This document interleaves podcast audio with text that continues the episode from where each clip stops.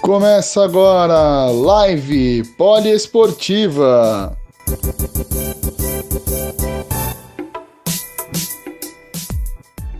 Fala galera da Rádio Poliesportiva, tudo bem? Meu nome é Igor Ribeiro e hoje eu estou aqui para fazer mais uma live de MMA com vocês. Desta vez recebendo Anderson Berinja dos Santos, ele que atualmente compete no peso galo do UFC e tem o um cartel de 20 vitórias e 8 derrotas. Também representa a Babuino Gold Team e é, é oriundo do Jiu-Jitsu, já foi campeão de outras organizações nacionais no Brasil, como o Circuito Talent MMA e o SFT, que é o Standout Fight Tournament 3, né? É, mandar um abração para todo mundo que já está entrando aí, o Daniel e a Leandra, um abração para vocês. Lembrando, se vocês tiverem alguma pergunta, já podem deixar aqui é, no, nos comentários que eu vou estar lendo para ele, ok? É, também fica aqui o convite para vocês olharem outras lives que a gente já fez no IGTV da Rádio Poliesportiva. Então já fica o convite aqui para vocês para darem uma olhadinha lá. Vou esperar ele entrar aqui, eu creio que já tenha entrado. Então eu vou chamar ele e a gente começa essa, esse papo aqui. Fala meu amigo, tudo bem? Fala, Igor, beleza? É Igor, né? Isso, isso mesmo. Tudo bom? Beleza, irmão. Como é que tá a luz aí? Tá meio ruim? Não, tá bom. Tá dando pra ver. Direitinho. Legal. O barulho, você tá escutando bem? Tudo certinho? Tô, tô te ouvindo bem. Tranquilo, ah, legal. 100%. Legal. E, eu, e aí, legal, tava, mano? Tava falando aqui Prazer estar com você. vocês, legal. Prazer é todo nosso de receber você aqui. É que você é oriundo do Jiu-Jitsu, Atualmente está no, no, peso galo do UFC, tem o um cartel de 20 vitórias e 8 derrotas e já foi campeão de diversas organizações aqui no, no MMA nacional, né? Para quem só te conhece dentro do octógono, quem é o, Leandro, quem é o Anderson dos Santos, sem o Berinja, né? Que o Berinja creio que seja só, não sei se expande para sua vida particular, mas quem é o, Leandro, quem é o, Anderson fora dos, dos octógonos? Cara, então, primeiro sobre, sobre o, o, o, apelido, na verdade, é, uma, é um apelido que eu, que, eu, que eu arrasto desde a infância, né? Então, na minha vida pessoal, com a, com a família, com os amigos particulares também, todo mundo me chama de Berinja. Porque, na verdade, é uma abreviação do meu sobrenome. Meu sobrenome é Berlingeri. Então, época de moleque de escola, todo mundo me chamava de Berinjela. Aí eu fui crescendo, foram abreviando, aí ficou Berinja. Aí, aí, aí ficou, já, aí quando eu comecei nas artes marciais, o pessoal já me chamava de Berinja e ficou. Mas, cara, eu sou um cara. Sou um cara muito tranquilo, família. É, é, sempre gostei de, de esporte, sempre gostei de videogame, é, sempre gostei de fazer coisa diferente, de, de passear com a família. Mas assim, é, sou bem simprão, né? Sou um cara bem simples cara daqui da cidade de São Paulo mesmo, nasci aqui, fui criado aqui, na periferia, mas sempre com o sonho de, de conseguir conquistar o meu, meu espaço e nem sempre foi nas, nas artes marciais, nem desde, o, nem, nem desde o começo, assim, que eu quero dizer, é, desde quando eu, eu, eu, quando eu era moleque, eu não era da arte marcial, comecei bem tarde, já tinha vontade, mas, mas não tinha oportunidade de, de treinar, de praticar. Isso foi acontecer bem depois. Mas eu sou um cara simples, um cara realizado. Sou casado, tenho uma filhinha de 4 anos, vai fazer 5 meses que vem. Sou um cara bem simprão, bem humilde e, e continuo sempre assim, independente de onde eu estiver ou com quem eu estiver, eu sou sempre o mesmo cara. Quem me conhece sabe disso. E você falou do comecinho, é, o que, que o Berinja almejava, né? É, qual que era o sonho de criança do Berinja? Cara, meu sonho como. Meu sonho desde moleque, na, no sentido profissional, sempre foi ser engenheiro. É, meu sonho era ser engenheiro elétrico, né? E engenheiro eletrônico. E na verdade eu até comecei a faculdade. Na verdade, eu sou formado em, em tecnologia da informação. Me formei quando eu tinha 20, 22 anos de idade. Me formei em, em gestão e tecnologia da informação. Era bem novo ainda. E A, a, a, a, minha segunda faculdade seria engenharia eletrônica. E na época eu, eu, eu vestibular, passei no vestibular e me matriculei na faculdade e estava começando o curso. E só que é na época mesmo? eu já treinava, já, já, já, já curtia um pouquinho de. Já ia para os eventos de jiu-jitsu, é, sempre com o kimoninho, kimoninho debaixo do braço, né? Final de semana, ia para os eventos de jiu-jitsu, é, Muay Thai amador, tava, eu tava começando nisso aí. Aí apareceu a oportunidade de fazer a primeira luta profissional no MMA. Eu tinha seis meses de treino, acho que eu tinha Caramba. seis meses, pouco mais de seis meses de tudo, de jiu-jitsu de, e de Muay Thai. Eu era faixa branca de tudo. Aí apareceu a primeira luta, já era, é, já era uma luta no profissional contra um cara que também ia estrear. Isso foi em 2011, né? Foi em 2011, 2011 isso. aí eu, aí, eu, aí, eu, aí eu 23 anos, 24 anos?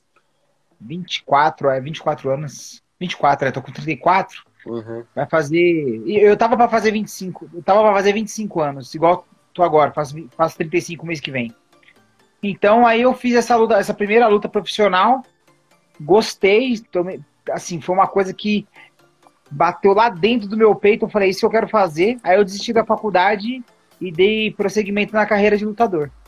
E como chegou para você? Chegou primeiro jiu-jitsu para depois se expandir no MMA? Como que foi essa, essa entrada no, no MMA para você? Ou no jiu-jitsu? na, verdade, eu, na verdade, eu comecei a fazer Muay Thai primeiro. Na verdade, minha primeira, primeira aula de arte marcial que eu fiz. Não, na verdade, de garoto eu fiz capoeira, né? Quando era, eu sempre gostei de arte marcial. Quando era moleque, eu fazia capoeira. Mas depois de grande, eu, eu comecei no Muay Thai. Eu morava lá no Grajaú, já na sul de São Paulo, e tinha uma escolinha de Muay Thai lá, mas era bem, era bem basiquinha, bem. Nada de combate, assim, nada de contato. Só os movimentos ali, é, a manopla, saco e tal. Aí eu comecei lá, depois saí, mudei para cá onde eu moro hoje e conheci a academia do Babuíno, que é meu mestre. Aí cheguei lá, comecei a fazer Muay Thai com ele. E foi assim, coisa de um mês, dois, menos de dois, em menos de dois meses que eu tava fazendo Muay Thai, já, já me matriculei também no Jiu-Jitsu. Porque eu ia pra academia fazer Muay Thai e via a galera treinando Jiu-Jitsu. E tinha vontade, né, de fazer, mas, mas confesso que eu tinha um pouco de preconceito. É ah, mesmo? os caras ficam se agarrando, é, ficava com, com, aquela conversa que os caras ficam aí. Ah, os caras ficam se agarrando e ficam um suado em cima do outro, não, não, não curtia aquilo, de olhar, né? Uhum. Mas aí falei, ah, vou fazer uma aula. Aí fiz uma aula, aí, cara, Aí foi paixão a primeira vez, cara. Eu me apaixonei pelo jiu-jitsu.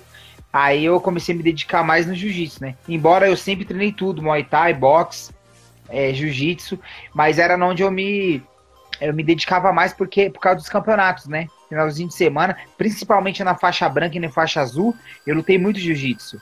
Ah, tinha um campeonato, tinha um campeonato lá na, na zona leste, tinha um campeonato lá no, no nos ginásios que tem é, é, evento de jiu-jitsu, uhum. né? Eu sempre pegava meu kimono no final de semana e ia. Ganhei muitas medalhas na faixa branca, na faixa azul. E eu me dediquei mais no jiu-jitsu. Por isso que hoje eu, eu digo que eu sou do jiu-jitsu. Mas eu comecei é, no Muay Thai. Então. Não, então, assim, eu sabia que, que era do Muay Thai e do jiu-jitsu, mas como você sempre falou, ah, eu sou mais ou menos oriundo do jiu-jitsu. Aí eu falei, ah, então já. Mas é interessante é, saber que você começou no Muay Thai, teve toda a a transição. E até o Thiago tá perguntando já aqui, um abraço pro Thiago. Sua zona de conforto é em pé ou no chão? lembrando que você tem 11 vitórias por finalização, 5 por nocautes, né? Qual que você se sente mais à vontade? É. Olha, eu, eu, eu te confesso, Igor, hoje em dia é, é mais difícil para mim responder isso. Alguns anos atrás era, era, era mais fácil responder que eu iria falar, eu iria falar com certeza, o jiu-jitsu no chão, eu fico mais à vontade. Mas eu já tenho mais de 10 anos de carreira, né? De treino, e tenho 10 anos de, de como atleta profissional. Igual você falou aí, são 28 lutas já. Como atleta profissional, são 28 lutas. Já lutei. É, antes de eu entrar aqui, você estava falando dos eventos, os, os, títulos que eu já ganhei. Eu ganhei o cinturão do Talent, do SFT, do Demolidor aqui no Brasil. Ganhei o cinturão do Titan lá nos Estados Unidos. Ganhei o cinturão do California Cage Wars lá na Califórnia, nos Estados Unidos. É, disputei outros cinturões que eu acabei perdendo, mas é, tive outras disputas. Então, assim, a minha carreira é bem longa já. E hoje em dia eu não tenho mais essa, essa questão, ah, eu me sinto à vontade em tal, em tal parte, em pé ou no chão. É óbvio, se eu puder escolher, é, se eu puder determinar, eu, eu, eu prefiro botar meu oponente para baixo e trabalhar o ground and pound por cima, que é onde eu acho que eu sou melhor é, é nisso. Mas eu me acho um bom, um bom strike também, um bom cara trocando porrada, fazendo, fazendo o próprio jiu-jitsu ali no MMA, mesmo se ficar por baixo, não é muito bom, não gosto muito de fazer, mas se de repente fazer e tiver que fazer uma guarda, eu faço.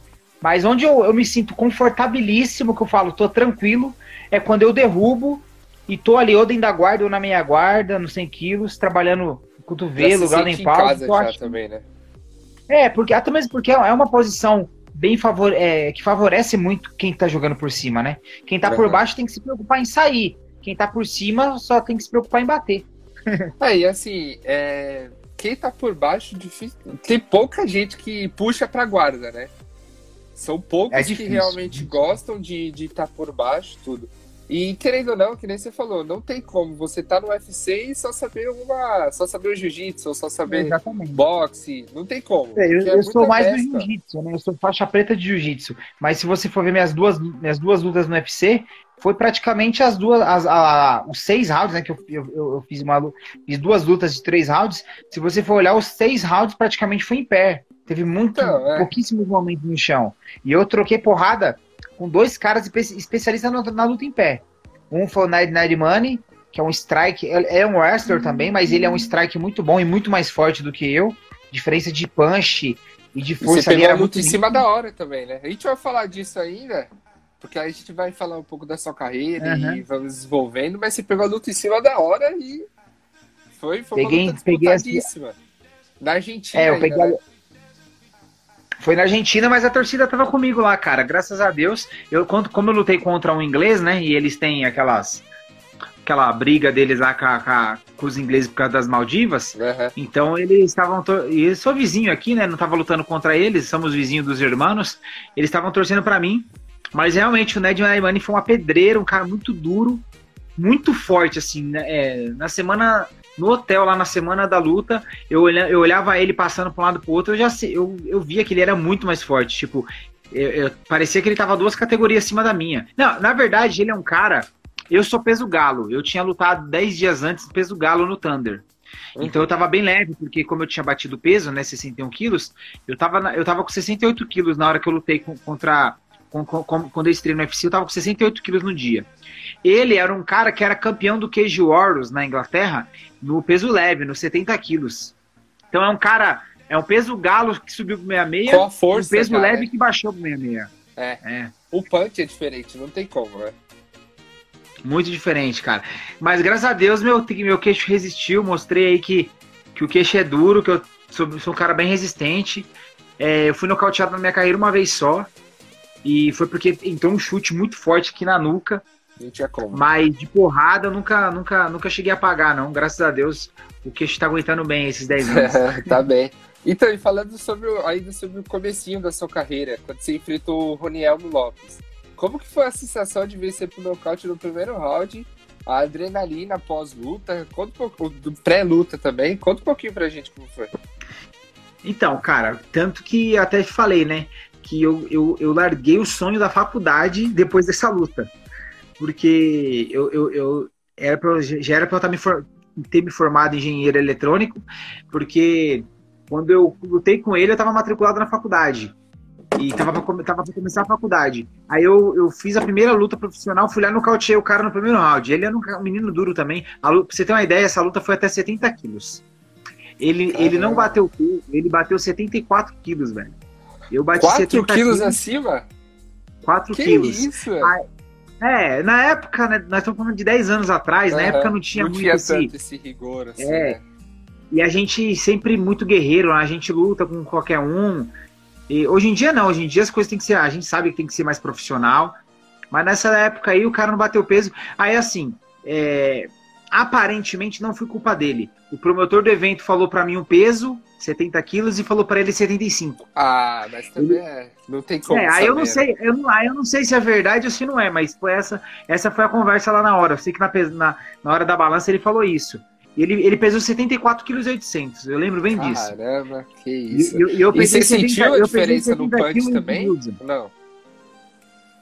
Cara, não, porque foi muito rápido essa luta, muito rápido, Foi rápido. É. Eu, eu, já, eu já encurtei logo na porrada. Eu, ele era faixa. Na época eu era faixa branca, ele era faixa roxa do Serginho Grace, da Ryan Grace, do, do Serginho Soares, da Ryan Grace, aqui uhum. do Capão. E eu já encurtei logo na distância. Ele era bem mais alto, eu já encurtei logo na mão e derrubei ele, botei ele para baixo.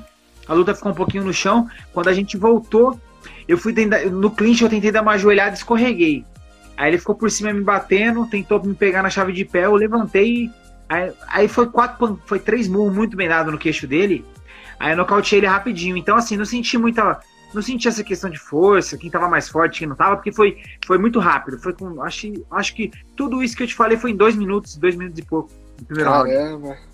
Não, e é que nem o Thiago falou aqui, que se ele pesou 7,4, na hora da luta ele devia estar com 80, 81. 82. Ah, com certeza ele estava né? tranquilo com 80 quilos, é. Se você então, olhar a luta, eu ainda tenho esse vídeo. Se a gente olhar a luta, ver na hora, assim, na encarada ali que o árbitro chama no meio, dá para ver nitidamente que tem uns 10 quilos de diferença ali. Caramba.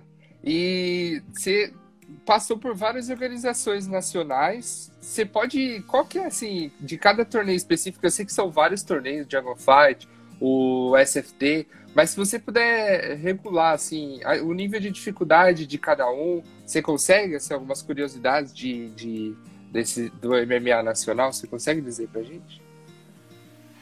As curiosidades ou as diferenças dos eventos? Não entendi a pergunta a diferença dos eventos, assim, e curiosidades do MMA nacional, assim, em termos de lutadores, do que vocês passam no pré, na pré-luta, no pós-luta. Ó, cada evento. Hoje em dia, graças a Deus, os eventos estão bem parecidos, né? Os grandes eventos aqui, pelo menos os maiores, que, por exemplo, eu trabalho, além, além de ser lutador do, do UFC, eu trabalho no SFT, é, sou muito amigo da galera do Futre, é, do Thunder, lá com Kina. Então eu tô sempre nesses grandes eventos, pelo menos aqui em São Paulo. Sou amigo do matchmaker e do dono do Katana, que é um evento lá do. Lá do, do, do Paraná. Por exemplo, é, é, é, é um evento bom a gente falar, né? Que a gente tá falando aqui, cada evento tem as suas particularidades. Eu lutei, por exemplo, o Katana. É um grande evento, um evento eu, eu, não estou dizendo assim tamanho, ele não é muito grande e nem tem tantas edições. Ele tem poucas edições, mas um evento muito bem feito, um evento, um evento.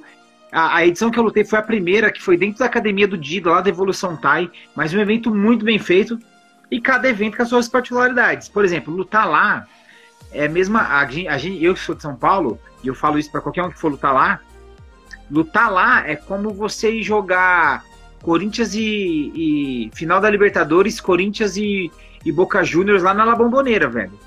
Tipo, para você ganhar lá. lá né? É, assim, ó, a, o evento é dentro da academia dos caras. Você luta com um cara de lá, a arbitragem é de lá, o médico é de lá, o promotor de evento, a torcida, o, é, assim, ah, você tá dentro da cara dos caras. Uhum. E eu lutei lá com um cara muito duro, lutei no, meia, lutei no peso pena lá no 66, com o Jorge Canela. Foi uma luta muito difícil, eu tenho dá, acho que dá, a câmera deve pegar aqui, ó. Tem esse corte até hoje aqui, que foi um corte que eu tive nessa luta. Cada evento tem uma particularidade, mas eu particularmente eu gosto de ter vivido, eu gosto e tenho muito orgulho de ter vivido isso em vários eventos que eu lutei. O SFT é, é hoje para mim é o melhor evento que tem no, no país porque é, a, o trato, o, fino trato que tem com os, com, com, os, com os, atletas, com os staffs, com todo mundo que trabalha no evento, com o público é, o público é bem atendido, é, o evento que é pago tem é, cadeira VIP para galera ficar, o evento que é aberto é igual para todo mundo, né, para não ter distinção, é, tem sorteio no meio entre, entre uma luta ou outra, entre uma, uma transmissão ou outra ali no meio, é, tem brinde pra galera, tem gincana, ele, o David premia a galera com dinheiro, é muito legal. O, o nível dos vez... lutadores é muito bom também, né? Vários lutadores brasileiros cara. foram pro UFC depois. E o que eu falo assim, que todo mundo, como o UFC é a maior marca do, do MMA, todo mundo acha que por você não estar no UFC que você não tem qualidade, mas só se olhar não. esses eventos, sim. Cara, o próprio Tominhas também dizer, lutou cara. lá. E assim, ó, um nível, nível muito alto, muito alto. Não, o nível do SFT é gigantesco. Eu, eu, digo, eu posso colocar aí os dois, os dois eventos que tem maior nível técnico hoje é o SFT e o Futre.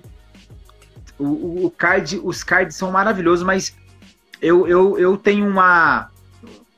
eu pendo um pouquinho mais para o SFT pelo fato de eu trabalhar lá, porque eu tenho um amor muito grande pelo evento também. Eu sou o primeiro campeão da história do evento. É, eu sou o primeiro campeão peso galo e de todas as categorias. Eu fui o primeiro, primeiro cinturão a ser disputado, foi na edição 3, foi a minha. Uhum. Quando eu disputei com o mexicano. E detalhe, eu ainda falo sempre isso. Luta duríssima é, contra o mexicano também? É, na, na verdade, eu até falo isso. Na verdade, a luta, o casamento da luta foi uma luta bem casada, uma luta dura. O casamento da luta. E, e ele entende isso porque estou falando isso com toda a humildade do mundo. Mas a luta em si não foi dura. Foi, não foi uma luta dura para mim. Foi uma luta tranquila. Eu, eu, eu, eu, eu, eu conheci o mexicano, ele já tinha lutado com, com o menino da minha equipe, com o Jabá. Já tinha visto diversas lutas dele. Pô, eu sou um cara com mais de 30 anos, tenho muita experiência, cara. Eu uhum. sei geralmente levar, principalmente a molecada mais nova, eu sei. É, eu sei o caminho. Às vezes não, às vezes a gente não vai conseguir executar, mas é, na teoria eu sei onde eu tenho que levar a luta para ser melhor para mim. E foi o que eu fiz com o mexicano. Eu falei, cara, esse moleque é porradeiro em pé, troca muita porrada, vem muito aberto, dá para sair na mão com ele, mas eu vou me expor. Eu vou logo derrubar, botar para baixo, que eu sei que vai ser difícil ele conseguir sair de baixo. Eu tenho um ar mil por hora também, né? Ele já começou indo para cima, querendo conectar o golpe, ele você foi calmo. Então você foi calmo, você conseguiu derrubar depois, ele tentou sair você já foi para cima e já, já conseguiu o TKO. Foi. Né? Foi, ele veio, ele veio todo aberto, com mandando overhand, mandando cruzados. E eu tinha olhado o jogo dele e falei, dá pra, dá pra achar uma brecha aqui no meio, jogar em linha. Só que ele vai cruzar, pode, pode pegar minha cabeça, posso sentir alguma coisa.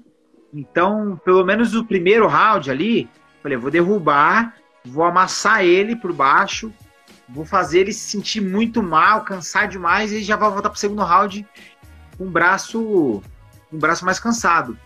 Mas a galera que me acompanha sabe, cara, meu grau de Pound é muito forte. Eu treino muito isso. Eu treino isso até sozinho, assim, na academia. Às vezes é, o treino é, é, é, dia de fazer isso no treino, não é dia de sparring, né, propriamente dito. E eu treino até com saco, com, com almofada. Eu treino muito grau de Pound. É, eu posso dizer que existe o strike, existe o grappler, existe a transição, que é a derrubada, e, e, e o ground and pound também hoje em dia é, é praticamente uma arte marcial separada do, é. do da trocação e do, e do jiu-jitsu. Porque se você não souber fazer, você não consegue segurar o cara por baixo. E se você é, não sabe se defender e ficar por baixo de um cara que sabe fazer, você não consegue sobreviver ali. É muito. É, é, Ground and Pound é, é um jogo muito bem feito. É, é o e Mark Coleman. força também, é. Mark Coleman. É a grande Exatamente. referência de todo mundo, né? Do grande Pound. É. E, o, e você falou até no, no pós-luta que você estava preparado para 3, 4, 5 rounds. Você estava muito bem preparado, você sabia exatamente o jogo dele também, né? Sabia, então. O jogo do mexicano era, era aquilo mesmo. Ele é porradeiro, é um cara muito forte, agressivo. Falta alguns detalhes ainda para ele ser um grande campeão e e já, ele já está numa grande organização, já é, ele, é, ele, é, ele é o atual campeão da SFP. E eu digo isso, ele ainda vai ser. Vai, é um cara que vai ainda para eventos maiores, ou de repente fazer a própria carreira bonita dele no SFT, que é um grande evento hoje. Mas ainda falta alguns detalhes para ele evoluir na carreira, mas ele é novo, com certeza ele vai evoluir. E enquanto isso aí, eu tava ali, é, era minha hora, né, cara? Eu não podia deixar passar. Já tava com naquele, naquela luta, eu já tava com 33 anos já estava vindo numa sequência boa de vitória, tinha, tinha acabado de voltar dos Estados Unidos, fiquei seis meses lá. Experiente também, já tinha lutado muito em muitas organizações, é. já sabia, né? Exatamente, eu não podia deixar passar aquela. Eu sabia que minha, as minhas chances de, de conseguir um contrato num evento maior, ela estava começando a se esgotar, né? Tava ficando. ia começar a ficar mais difícil. Com 33 anos, 34 anos, começa a ficar mais difícil. Você tem que mostrar serviço na hora, é assim, chegou a hora, assim, eu, eu já tinha mostrado, eu acho que eu já, eu, eu já cheguei fazendo minha carreira no cartel de 12-1, é, quando eu era mais novo, e uhum.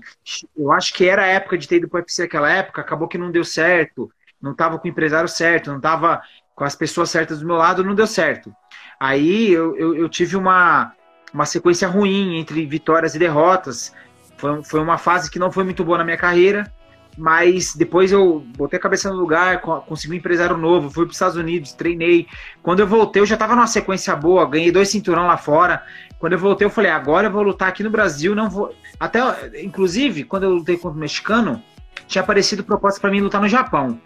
Eu falei, eu não vou lutar no Japão porque a, a, a, minha, a minha meta é, agora é o seguinte: ou eu vou pro UFC, eu tinha colocado bem isso na minha cabeça e falei bem assim com o meu empresário e com o meu treinador.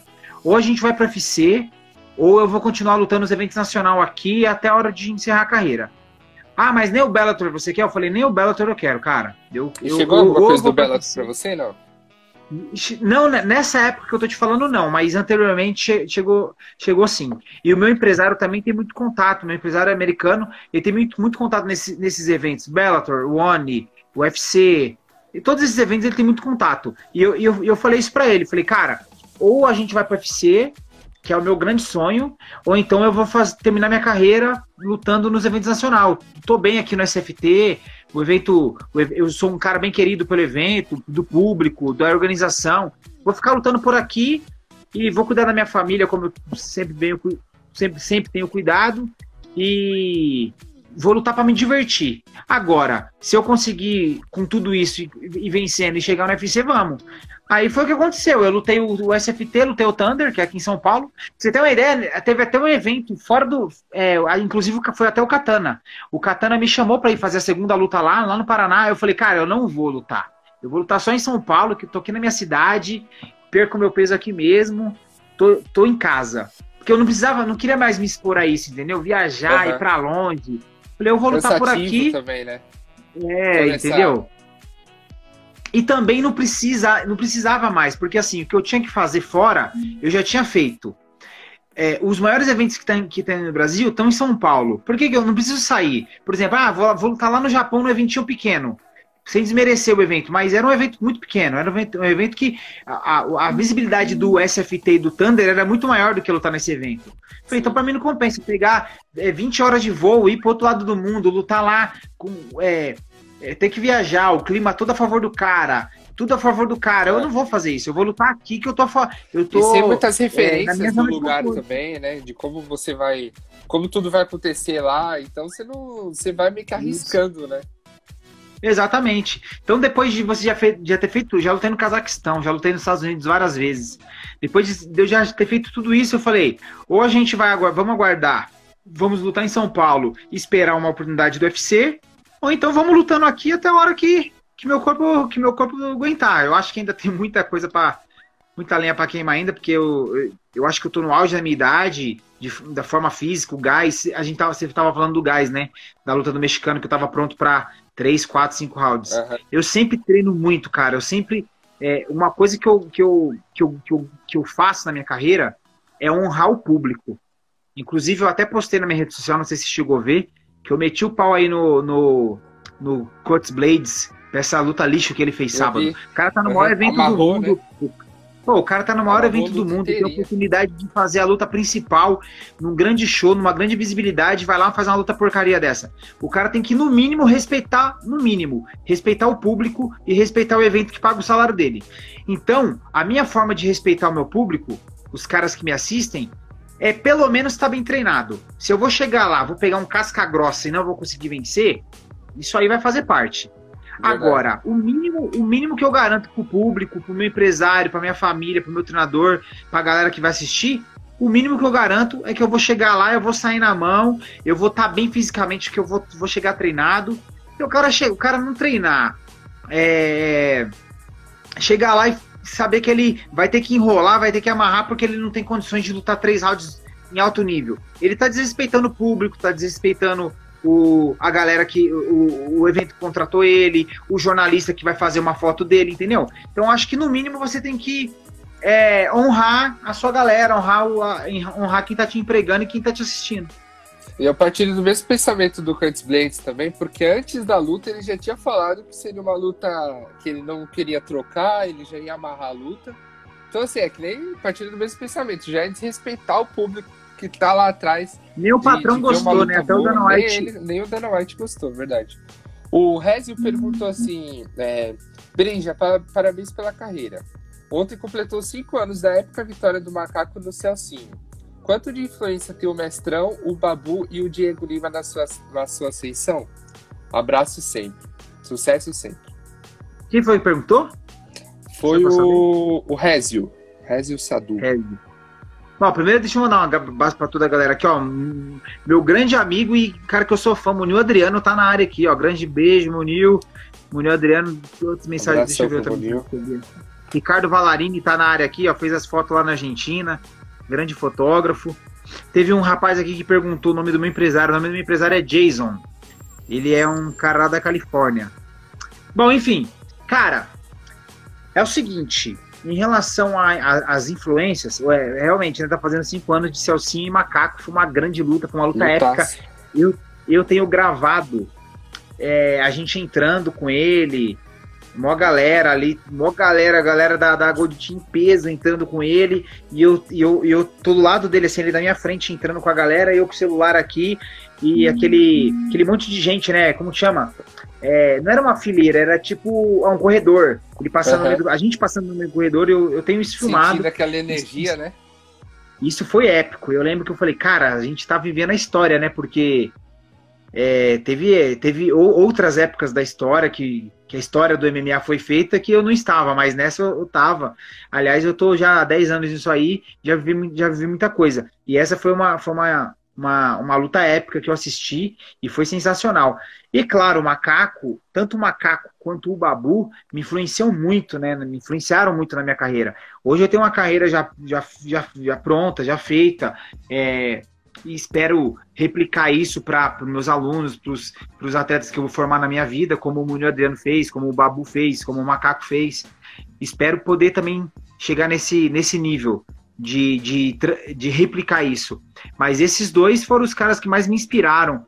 Foram mais o Babu do que o Macaco, até porque eu treinei muito mais. Eu treinei poucas vezes com o Macaco. O Macaco é aquela inspiração que você sabe de ouvir dizer, de ver, de assistir, de assistir. Mas o Babu é aquele de acompanhar, de estar junto no tatame, de sofrer as mesmas dores, de fazer força junto, de se machucar junto, de ver o cara é, às vezes com dificuldade, mesmo assim vencer uma, uma, uma, luta difícil. Então foi a minha grande inspiração, com certeza é o Babu. Tem outras também, né? Claro tem outras lendas aí no meio da luta, igual Vanderlei Silva, igual o Anderson Silva, igual outros, outros caras que eu sou fã, mas o cara que mais me inspirou na minha carreira, com certeza, foi o Babu. E me inspira até hoje. O Babu tá com 44 anos e ele é, o, ele é o cara mais duro que eu tenho no treino, cara. Eu juro para você grossa. que ele é, ele a é galera aí sabe, tem gente aqui do meu lado do time que tá assistindo aqui, e eu sei que eles não vão, não vão ficar magoados comigo porque eles sabem que é verdade. É, eu, eu, tenho lá na, na, no time, no meu peso, no meu peso que eu falo assim, no peso em off, né? Que é o Babu é uma categoria acima da minha. Peso galo lá só, só tem eu e mais um menino. O resto é tudo peso em pena. Off, você bate quanto? Mas é a maioria que Oi? Em off, você bate quanto? Ah, eu sou levinho. Eu, eu bato 70 quilos, 71. Já foi a época que eu era meio louco, eu ficava pesando 75 quilos. Já cheguei a pesar 77 quilos para baixar 61. Caramba. E quase. É, já tive, eu já quase tive um problema renal, aí eu, eu decidi que se você quer ser atleta, é o que eu tava falando quase agora, você tem que ser profissional em todas as áreas, inclusive no peso. Então hoje em dia, quando eu tô com mais de 10 quilos, o meu, meu limite é 10 quilos, né? Que é 71 quilos. Quando eu passo de 71 quilos, eu já fico preocupado, já faço dieta para baixar, mas no modo geral eu tô sempre com 69 e 70. Igual hoje eu acordei com 70 quilos. E o Thiago perguntou aqui, dá pra, dá pra 5, 7 não? Não, não tem como, porque eu, eu sou leve, eu me mantenho leve, mas eu me mantenho bem seco já, entendeu? Uhum. Eu já me mantenho bem seco. Eu, ba eu bato 61 quilos com um pouco de dificuldade uma certa dificuldade.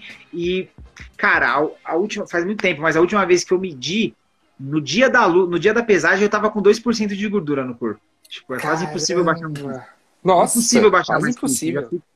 É, eu fico já catavérico, fico bem feio. Então, e você tem, você tem dificuldade para bater o peso assim? Tem que fazer sauna, tem que fazer todo aquele processo chato? Ah, tem que fazer, tem que fazer. Eu confesso uma coisa, na minha última luta foi a primeira em 10 anos de carreira, até para meia-meia eu nunca tinha passado por isso. É, na minha última luta, que foi lá na Carolina do Sul, eu não precisei nem fazer sauna. Eu fiz um camp tão bem feito, um corte de peso tão bem feito. Mas também aquela estrutura da UFC favorece, né? Você é, entra para né? lutar numa é sala coisa, né? Quente. É uma sala. a gente entra pra lutar numa sala aquecida, a sala tava 35 graus, aí eu botei capa, treinei com o babu, bati o peso sem fazer sauna. Não, e foi. A gente até falar sobre isso, mas vamos adiantar um pouquinho aqui. Que foi seu primeiro camping completo quando você saiu do metrô. Conta um pouquinho dessa história pra gente, que você conseguiu hum. fazer um camping completo dessa vez. Você sentiu muita diferença na hora da luta, principalmente enfrentando um cara duro, que é o Mr. Highlight, que já tinha batido o Renan Barão. Era um cara duro, outro cara duro que você enfrentou. Conta um pouquinho pra gente como foi esse camping, a diferença de fazer o camping completo. Ah, é outra coisa, né, cara? Porque até então eu. É, até na minha estreia no UFC, eu ainda estava trabalhando no metrô, trabalhava lá na madrugada. Era um trabalho que eu ficava em pé, andando na, nos trilhos do metrô a noite inteira ali, da meia-noite às quatro da manhã. E era bem cansativo, porque chegava em casa mais ou menos seis horas, é, minha esposa saía para trabalhar, ficava com a minha filha, dormindo com ela, mas 10 horas da manhã a gente tinha que acordar para levar ela para a escola e meio-dia treinar. Meio-dia já começava o primeiro treino, aí até a noite. No meio do dia ainda dava minhas aulinhas personal e tal. Enfim, claro, foi muito melhor poder trabalhar, poder descansar a noite inteira, ficar com a cabeça mais tranquila, focado só em treino. É, então eu fui 100% para esse camp, eu estava muito bem treinado, tanto que dá para ver na luta que até o, até o, o comentarista lá do canal Combate, eles até comentam sobre o gás que eu ainda estava no terceiro round, tentando para derrubar e saindo na mão. O, o, o André El já estava bem cansado. Tanto que eu ganhei bem o terceiro round dele, foi, foi, foi o round que eu ganhei. Eu acho que eu até ganhei o segundo, mas deram para ele. Eu, eu, eu Você sentiu injustiça nessa luta? Não, eu não, não, não, não digo injustiçado. Injustiçado não, porque eu tava lá nos Estados Unidos, a gente sabe como que é as comissões de lá. Tava lutando contra um cara de lá e a luta foi dura. A luta foi dura, foi difícil. O primeiro round eu perdi com certeza. O terceiro round eu ganhei com certeza. Agora o segundo, eu, eu já assisti essa luta umas 30 vezes. E eu começo a pontuar igual eu faço quando eu tô de comentarista, no, no uhum. SFT, por exemplo. Eu começo, eu esqueço que é eu ali e começo a pontuar a luta, minuto a minuto. E, cara, eu não vejo eu, eu perder naquele segundo round. Sim. Eu boto, teve uma hora que eu boto ele para baixo, dou, dou, duas quedas bonitas nele, dou uma queda bonita, passa a guarda, é, é, cai dentro da guarda, passo a meia, passa a guarda e monto. Quando eu monto, ainda dou umas cotoveladas, ele consegue sair rápido, mas depois a luta volta em pé, tem trocação para um lado para outro, ele me toca mais vezes, ele me toca mais, ele, uhum. me, ele me atinge, ele é muito longo, mas né? contundência, eu, assim, não é porque eu tô te entrevistando hoje que a gente tá batendo esse papo, mas realmente, vendo a luta, eu fiquei com a impressão que você tinha vencido. Pela então. contundência, então, no chão, você, como você falou, você passou, você foi pra montada, pra mim você tinha vencido também. Mas sabe aquela então, sensação de que tá lutando nos Estados Unidos, os caras sempre Não favorecem vir, né? o país. Aí já, quando terminou, fica aquela margem, porque foi uma luta equilibrada, né? Isso. E aí eu já falei assim, hum, será que deu. Por, ainda é, mais quando acabou a é luta, é cara, eu levantei o braço. Luta, né? da, da, quando eu levantei, quando acabou a luta, eu levantei o braço, comemorei, mas lá no fundo eu sabia, falei, ah, vamos dar pro cara, vamos dar pro cara aqui, vai ser difícil.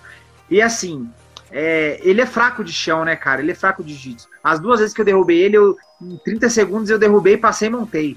É. Só que ele é muito atlético, ele é muito atlético, um cara forte, um cara alto, um cara difícil de lutar e tem um boxe muito bom e aquela envergadura maldita dele me atrapalhou muito. Eu não é, conseguia então. chegar no cara, cara muito bom.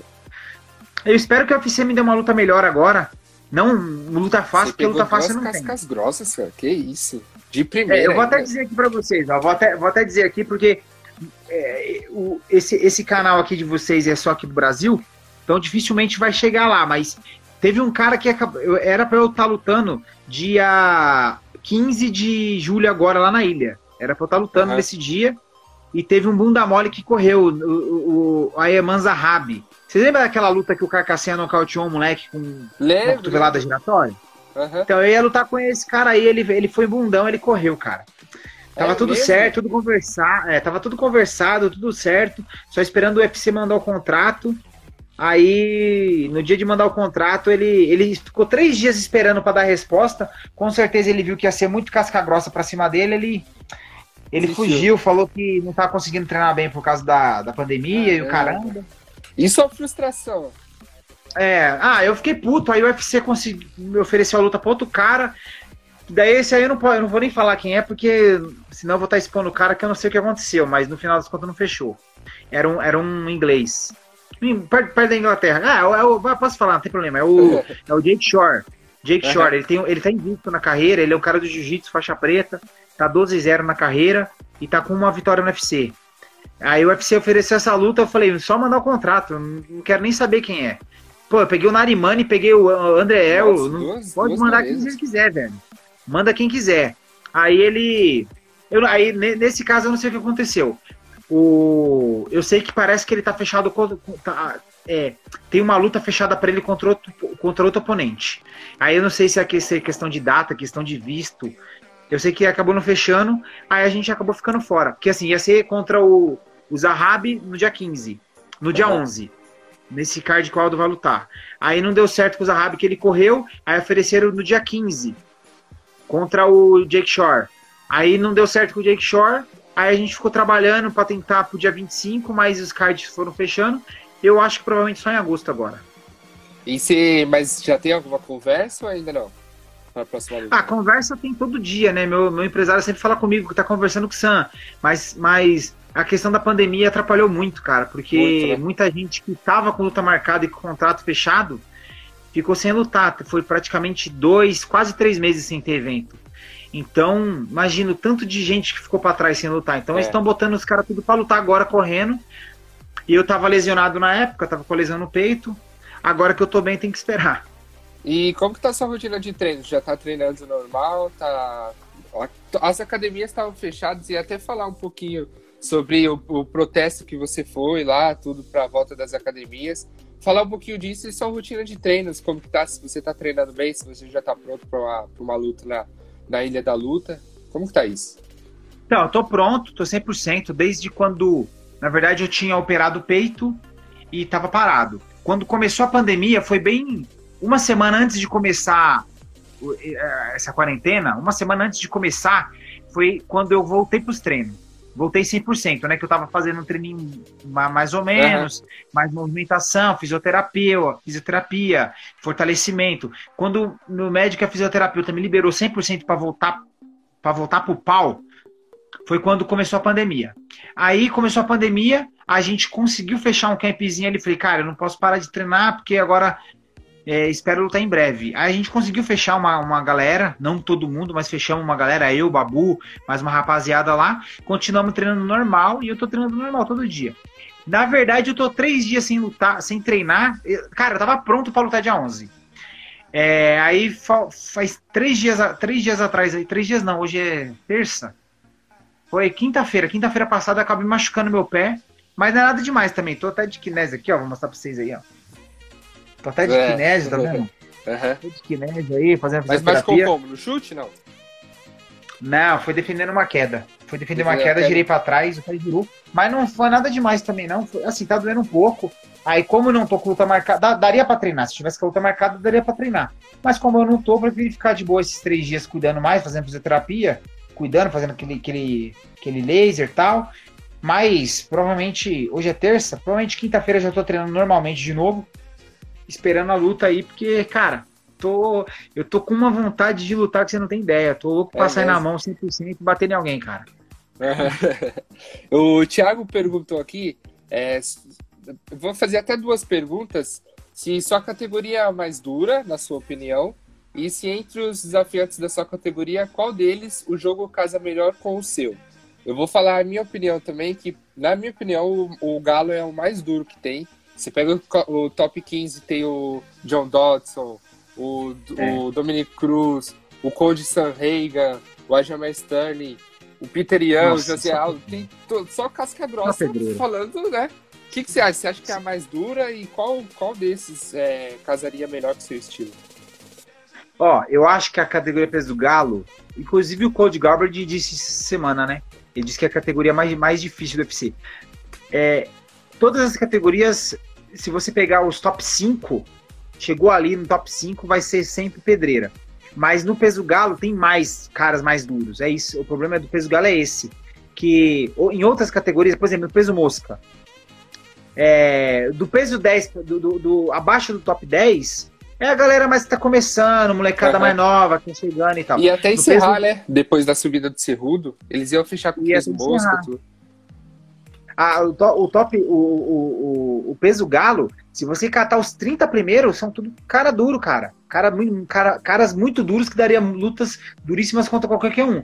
E se você pegar os top 10, qualquer um dos 10 pode ser campeão. Petrian, Zé Aldo, é, Cody Garbage, Aljamar Sterling, é, Marlon Moraes, ah, já falei cinco. Uhum. Aí tem o. Aí, aí, aí, tem o, o Rafa que perdeu agora, mas é um cara muito duro que não pode ser descartado. Né? Tem, cara, tem, tem o Chito Garbage. Vera, que é lá do Tianyama.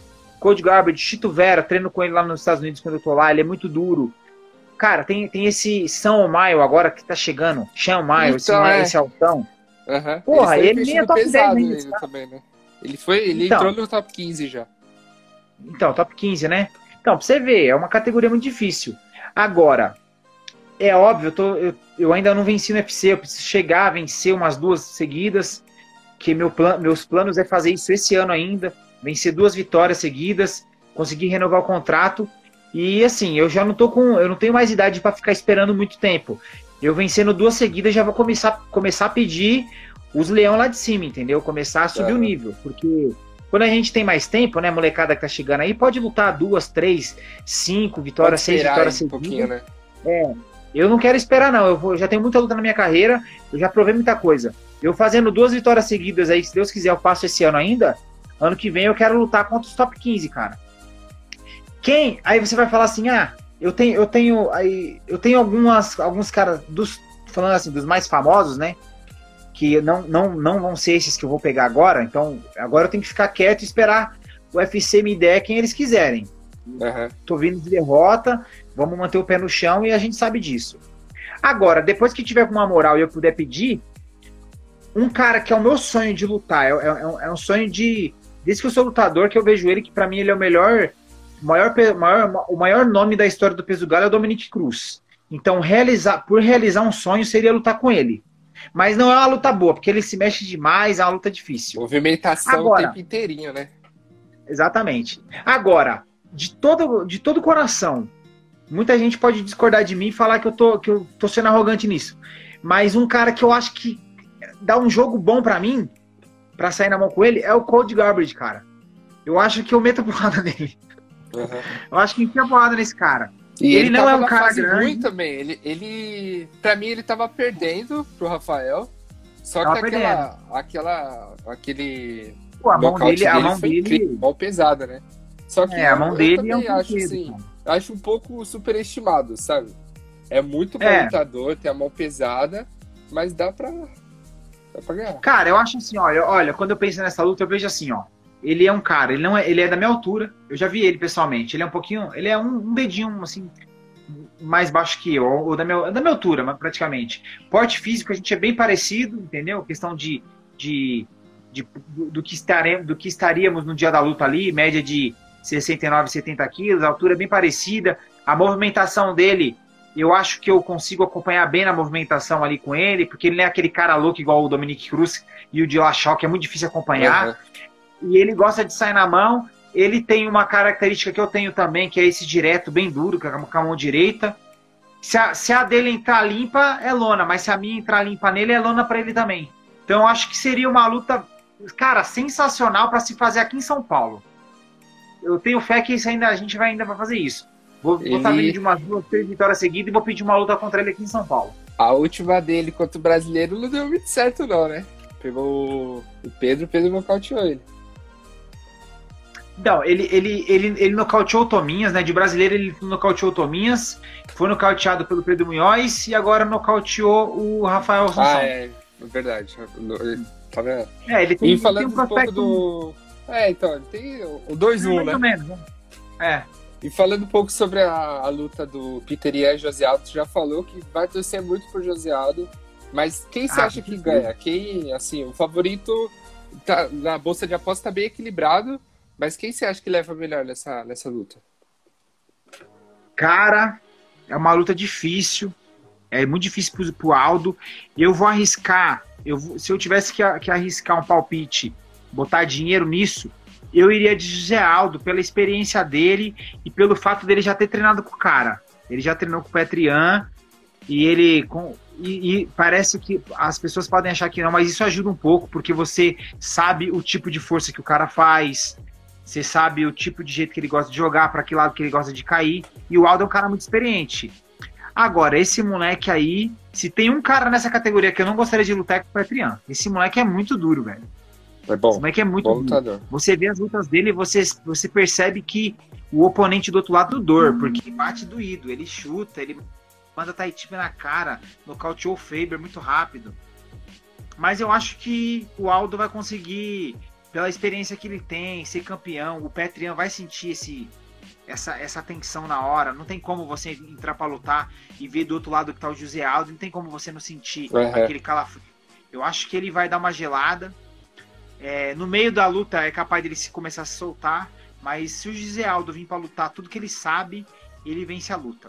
E eu gostaria muito, muito, muito, se eu pudesse, eu, eu já estive com o Geraldo pessoalmente algumas vezes, mas nunca falei isso para ele. Se eu pudesse dar, uma, dar um toque para ele nessa luta, eu iria falar para ele usar uma coisa que ele nunca, nunca usou no UFC, que é o jiu-jitsu, velho. Ele precisa usar um pouco de jiu-jitsu, o wrestling. O wrestling dele é muito bom. A gente nem viu, se eu não me engano, eu só vi o José Aldo caindo no UFC uma vez que foi pro Marlon Moraes, tomou uma queda foi. só, na uhum. carreira dele inteira. O José Aldo tem um wrestling muito bom. É, ele deveria trocar um pouco ali com esse moleque e botar para baixo, grau de empalde, meter a porrada, esperar ele dar uma, alguma coisinha ali pegar, meter uma finalização. Ele precisa mostrar isso aí. Ele enfrentou o Frank Edgar também, que era luta de alto nível no, no wrestling também. Ele conseguiu, não quedou. É, e só para Chad Mendes também, o Ryan Faber também, na época do, Sim. do EC também. Só para contextualizar um pouco para a galera que não sabe, o Peter Ian foi treinar na Nova União, na época que o, a Nova União estava com três campeões, que eram o, o, Renan Barão, o Zé Aldo e o Dudu Dantas no, no Bellator. No Bellator. Então ele, ele foi lá para a Nova União para entender um pouquinho da, do segredo e treinou. Então. E você acha que o, a, na luta contra o do José Aldo contra o Marlon Moraes se marcou a vitória do José Aldo? Você acha justo também mesmo ele vindo de derrota, ele conseguia essa chance pelo cinturão? Marquei a vitória do Aldo. A luta foi bem parelha, mas eu achei que o Aldo ganhou. E eu acho justo sim, cara.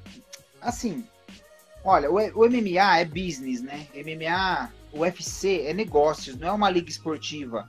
Não é uma Olimpíadas que você os, os, tem que seguir um ranking, tem que seguir uma classificação para ver quem vai disputar.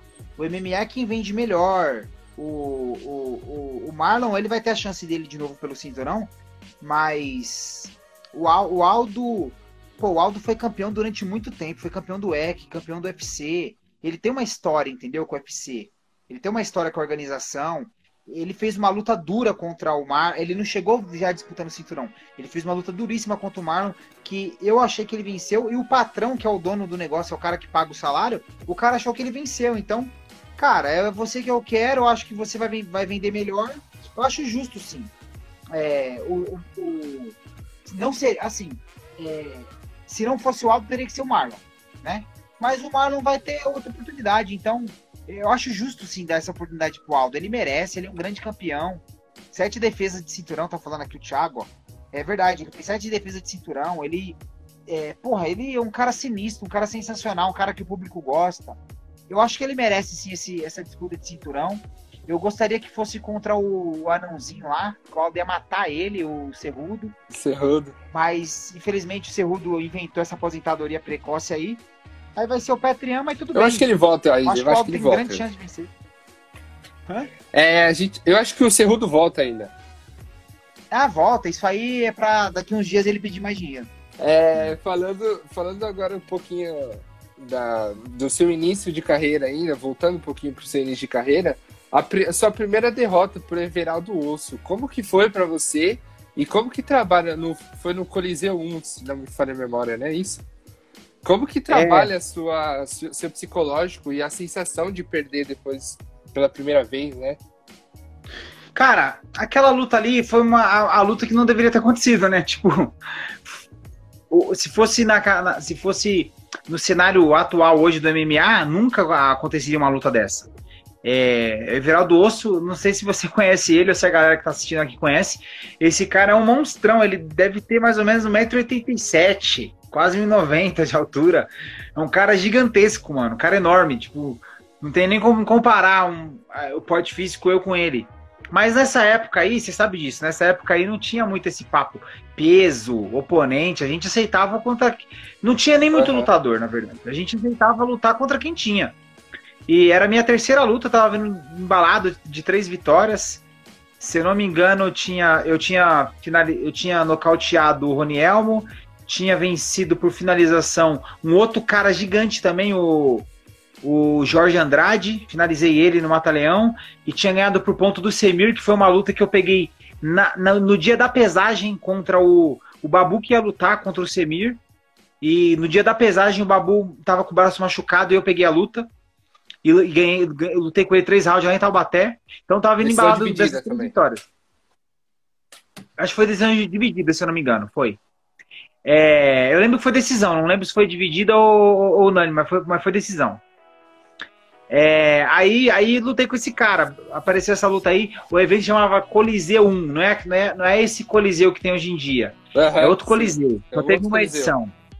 É, só teve uma edição. Foi aqui em São Paulo. Foi um evento bem bacana que foi numa balada aqui na. na a, a, tem aqui na Tinha ali na Lapa. Esqueci até o nome. Uma baladinha bem legal. Ah, foi, foi, foi, um, foi bacana, cara. Essa, essa derrota. Eu sou muito bom. Eu, sou, eu tenho um psicológico bem forte, sou bem psicologicamente. Mas essa luta aí também, ah, é lógico que tem derrota que abala, igual teve, na verdade, só uma derrota abalou a minha o meu psicológico até hoje, mas não foi essa. Essa luta aí foi tranquilo. Tipo, sair na mão com esse cara três rounds, o cara me pegou no armlock, estourou meu braço inteiro. Eu consegui sair do armlock, quebrei o nariz dele, saímos na pancada. Nós dois estava morto já, né? a gente não aguentava mais se bater. Teve uma hora no terceiro round que ele me derrubou, eu perdi por eu perdi pelas quedas, porque eu bati mais nele. Mas na época eu não sabia defender queda nenhuma. Eu era faixa branca de jiu-jitsu, mano. Ele faixa preta, lá da Ryan Grace. E ele me derrubou toda hora. Aí no terceiro round, teve uma hora que ele me derruba. Eu tenho até uma foto dessa hora. Ele olha assim, ele, ele não consegue nem me bater, ele tá tão morto que ele não consegue nem me bater. Ele para mais. assim, ó. Ele me olha assim e fala: Essa porra não acaba mais. Eu falei pra ele: Daqui a pouco vai acabar, irmão. Calma mais um pouco. Mas foi de boa, tá ligado? Muito tipo, aí depois acabou a luta também. Não, eu, na verdade, essa luta eu, eu, é uma, foi uma parte.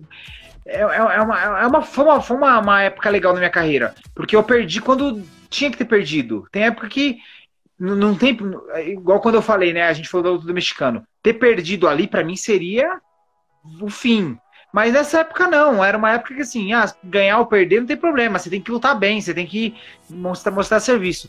E na verdade, não sei se você conhece o mestre Genival Ivo, da Federação Federação de MMA tem aqui em São Paulo. É o mestre Genival Ivo. Mestre Genival Ivo, Casca Grossa, ele, ele é presidente da Federação Paulista de MMA. E ele, ele foi árbitro dessa luta. E toda vez que eu vejo ele, eu encho o saco dele. Porque essa luta aí, na verdade, eu perdi essa luta por causa dele. No segundo round, pô, eu sem técnica nenhuma, muito loucão. Eu, eu vim com o braço lá de trás, eu soltei um cruzado, cara. Pegou no queixo do Everaldo Osso o protetor bucal dele, pra você ter uma ideia, não é que o protetor saiu, o protetor dele voou para fora do octagon. Eu juro pra você. Foi, muito, foi uma pancada muito forte. O protetor dele voou para fora do octagon.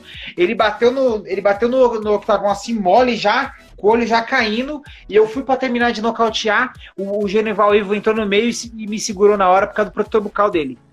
Nossa. E era assim, eu ia, eu ia nocautear o cara. É, eu ia, eu, nossa, eu ia enterrar ele. Com a, Isso aqui, round? Foi no segundo round isso. No segundo? Eu tava, segundo round. eu tava olhando aqui no Sherdog, aqui aparece umas informações de lutador e tudo. Falou que ele tem 1,80 e que ele batia 7,7. Ou seja, se ele batia 7,7, é, ele, ele não tem 80, mais de 80. É, é, é muito mentira essa. Ele é muito grande, cara. Você não tem, ele deve ter quase 90. Deve ter um, eu acho que ele deve ter um 187, assim. Porque eu já lutei com caras de 1,80. Uhum. Ele é bem maior. Ele é muito, ele é muito grande, esse maluco. Você é louco. Eu, é, foi outro que não bateu peso também. É, descontou. É, a, a, negociação na hora foi descontar a bolsa, mas na época também nem descontou bolsa. Mas ele estourou 2 quilos também. Era até 70 luta. Era até 70 quilos, ele bateu 7,2. Eu bati. Na época eu trabalhava na net. Eu bati 70 quilos. Com calça da net, camiseta e crachá. Nossa senhora. Eu tava trabalhando estava trabalhando na hora do meu almoço, a, a, a, apesar de foi na Academia Ultra, que tinha aqui para onde eu moro hoje, e eu, tava, eu trabalhava na NET, Eu tava com o carrinho da net ali, que eu era técnico, trabalhava na rua. No horário do meu almoço, eu fui lá bati o peso.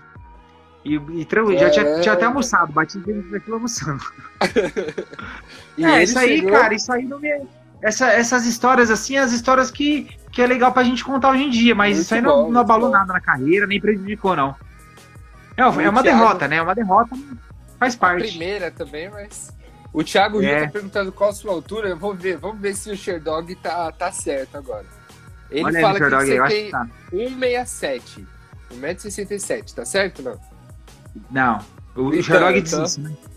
Isso, o Sherdog diz tenho, isso. Eu tenho 1,70. 1,70, Cravado. Tá. Então o Sherdog quando tá. Eu tô, quando eu tô tá moicano, quando eu, quando eu usava moicano, dava mais de 1,70.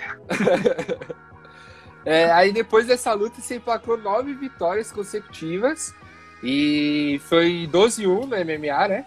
E você pegou no, no circuito Talent lá, você pegou o Marcos Vina, que era do TUF, com a torcida é. contra, uma luta que todo mundo falava que você ia perder a luta, mas você chegou lá, você conseguiu superar toda a adversidade, você nocauteou muito bem. Foi, se não me engano, um cruzado de direita, não foi? Foi um diretão, cara, de direito, foi, foi o meu melhor golpe. É. Esse, cara, essa luta aí, ela foi o seguinte. Nessa época, eu estourei o, o labrum do meu ombro. Ninguém sabe disso, tô falando isso pela primeira vez aqui pra você. Só a galera que comigo sabe. É, eu, eu, eu, estourei o labrum do, do ombro direito, do, da mão do direito, do meu braço mais forte. Na verdade, ele é estourado até hoje, porque, assim, eu estourei no treino. No, dando, dando um treino, meu braço escorregou e estourou. Labro é tipo uma, é uma cartilagem que dá o vácuo no, no ombro, o ombro não sai fora do lugar. Aí eu estourei. Pô, estourei, fui no médico, fiz ressonância. O, o médico falou, cara, não tem jeito, você não tem nem, você não tem nem como treinar desse jeito, tem que operar. Aí marcou a cirurgia. Quando marcou a cirurgia, o Talent ofereceu a luta para mim contra o Vina. Eu tava vindo de três vitórias, se não me engano, né, no, no, circuito Talent. Tinha vencido o Zé Reborn, tinha vencido o Buiu e tinha vencido o Adilson Dias no Supreme, que era o mesmo evento. Uhum. Aí ele, ele me ofereceu essa luta pelo cinturão contra o Vina. Eu falei, cara, o Vina tinha acabado de. tinha participado do TUF tinha acabado de sair do UFC, né? Aí ele tinha feito a última luta dele no UFC, foi mandado embora. E eu falei, a luta da minha vida, é o cara que eu tenho que vencer pra eu ir pro evento maior. Falei, eu vou, vou lutar. Aí todo mundo, você é louco, não tem como lutar com o braço assim e tal. Minha mulher fisioterapeuta falou que não tinha como. Falei, não, vai ter como, vai ter que ter. E era praticamente a casa dele lá também, não foi? Cara, é na casa dele, foi em Curitiba, foi no Círculo Militar. Ele é de lá, ele é de Curitiba. Tinha mais ou menos umas 4 mil pessoas dentro do ginásio lotado, não tinha, não tinha espaço mais para entrar, ficou gente para fora. E todo mundo gritando, gritando o nome dele lá. Foi o Come Event. O, o main event foi o facção contra o Galeto. Uhum. E eu fui o Come Event. E assim, não tinha mais condição, não tinha não tinha nem espaço para entrar mais, mais pessoas. A área VIP tava tudo abarroado, a arquibancada, a gente em pé. 4 mil pessoas tinha lá. E 12, 12, é. 12 pessoas da minha torcida só, que foram de São Paulo para lá. Aí eu pessoal, fui, com eu ele. Lembro, eu lembro de ver essa luta e o pessoal gritando para ele mesmo. Tipo, vim lá, vim lá, batendo assim o couro. E aí eu lembro que você foi, você ficou até emocionado quando você ganhou, assim, você subiu no, no... Você tinha vencido o cinturão, se não me engano, não foi? Foi uma luta por cinturão, não foi? Ou Essa não? do Vina? É. Se Essa do Vina engano, foi cinturão. Foi cinturão, né? Que aí depois é, você ganhou, cinturão. você. E como é, foi essa. Foi o cinturão, inaugural, foi o cinturão inaugural do Talent. Inaugural. É, cara, foi esse dia. Olha, papo sério. É, eu, eu, eu digo isso muito lá no meu treino, lá pra galera. É, e, e, e, é bom que eu digo para a galera que está assistindo aqui. Inclusive o Elias Silvério, a Chuchu tá aí assistindo, ele com certeza ele concorda com o que eu vou dizer. Ter sucesso não é lutar no UFC, não é estar no UFC, não é estar no Bellator, no ONI, no ACA. Ter sucesso no MMA, no esporte que você está fazendo, que a gente faz, não é lutar nos maiores eventos do mundo. Isso aí é uma realização pessoal, a gente quer, a gente quer ganhar dinheiro com isso. Então isso é, é, é, é uma parte que é uma, uma, uma, algo que a gente quer conquistar pela questão financeira. Mas o sucesso é muito, é muito além disso. Eu não, não nem, na, nem na minha estreia no UFC, eu nunca tive uma sensação e uma, uma emoção tão grande como aquele dia lá no Circo Militar em Curitiba, quando eu, quando eu nocauteei o Vina. Foi a maior sensação, a maior, a maior realização que eu tive na minha carreira, na minha carreira profissional foi aquele dia. Aquele nocaute em cima de um cara duro que era o Vina, um cara faixa preta, um cara duríssimo, um cara que já tinha passado por vários eventos grandes, é, por grandes eventos aqui no Brasil. Pô, os eventos do Brasil, ele já tinha lutado tudo aqui. Lutou o TUF, lutou o UFC, e eu cheguei lá e nocauteei o cara no primeiro round porque eu tava muito bem treinado, tava com o braço machucado. Então, assim, isso para mim é ter sucesso, é você realizar o que você se propõe a fazer, entendeu? E, e, foi, ah, foi demais, cara. No dia, tanto que eu subi em cima do octagon, começo a vibrar com o babuíno. Aí os caras botam o cinturão em mim. Nossa, foi a, a maior sensação que, eu tive na minha carreira. Não, foi. É, olha, eu, eu, juro pra você que a, aquele dia ela foi, para mim, ela foi mais significativa até de estrear no UFC. Estre... A minha estreia no UFC também foi, sabe, eu, eu, eu batalhei muito em caras, eu, eu digo assim, a maioria passa pela mesma coisa que eu passei, a grande maioria. Passa por vários sufocos, várias dificuldades, fica longe da família, se lesiona, até chegar lá. Mas alguns conseguem ter um pouco mais de facilidade de chegar no UFC, principalmente hoje em dia, tá um pouco mais fácil. Né? Só que nem isso, o fato chegar no UFC para mim foi tão foda. Para mim ter chegado, ter sido campeão do Talent aquela vez, para mim foi a maior conquista que eu tive no, no, no, MMA, foi foi aquele dia, lá no Circo Militar, foi sensacional aquela luta. muito boa, muito boa. Boa, é... foi demais. E, aí, e nocautear o Rick, e finalizar o Rick Simon lá no Titan na casa dele também foi. Então, a gente foi, ia, foi ia duas... até perguntar pra você sobre isso também. Você, você, você ganhou dele no Batalhão, não foi? No segundo round? Você acha que foi a é. vitória que, que faltava para se posicionar e entrar por UFC de vez assim? Ah, com certeza. Precisava, faltava uma, uma vitória. Eu já tinha tido várias, várias grandes vitórias nacional aqui no Brasil. Mas uma vitória internacional contra um grande nome, ela te alavanca a sua carreira, né? Ela faz é, os, os, outros eventos do mundo te olhar, né? Porque até então a gente está só no Brasil, estamos vistos só aqui, aqui no estamos sendo vistos só aqui no Brasil. Na época os eventos nenhum era televisionado em TV aberta, era só o canal Combate ou Esporte Interativo, que é bem menos pessoas que, que assistem. Uhum. Então a visibilidade não era tão grande. Então eu fui lá para os Estados Unidos, na verdade, eu peguei a luta faltando 18 dias, era um outro oponente, era um outro cara que era, que era pra lutar contra ele. O moleque machucou, era, era dois invictos. O outro cara machucou, aí, aí chamaram eu, eu tava sem treinar na época, minha mulher tava grávida, ia ter filho, minha filha ia nascer, eu tava trabalhando muito, mas eu precisava da grana, me ofereceram 5 mil dólares para lutar contra ele. Eu nunca e tinha você conhecia ele, não? Não, não conhecia ele. E eu nunca tinha recebido tanto dinheiro para fazer uma luta, né? 5 mil dólares, era 2,5 mais 2,5 a bolsa, dólares. Uhum. O dólar tava 3, 3 Dilmas na época. Nossa. Eu falei, cara, o macaco falou, mas tá treinando, macaco, o macaco que conseguiu essa luta. Ele me ligou e falou, vai, vai lutar, tal, tal. Eu falei, macaco, não tô nem treinando bem direito, mas vamos aí. Não, mas tem que vir pra ganhar. Eu falei, eu vou, eu vou pra ganhar, pode botar. aí fui, cheguei lá, quase me matei para bater o peso. Cheguei lá muito em cima do peso. Me matei, estourei 100 gramas ainda na balança, mas fiz tudo que você imagina, quase arranquei meu ringue fora. E ainda, ainda estourei 100, 100 graminhas, mas lutei com ele. Aí foi aqui, eu tava bem, eu tava bem, bem, bem experiente já, né, para pegar um cara igual ele. Ele era invicto, né? Eu acho que ele era 8 ou 10-0, uma coisa assim. E, cara, um cara muito duro. Um, ele é o América, pô. Pra quem não sabe, ele é o América, do wrestling americano. Um cara muito duro. Uhum. O América, pra quem não sabe, não é o principal nível de wrestling dos Estados Unidos. Só, só Exatamente.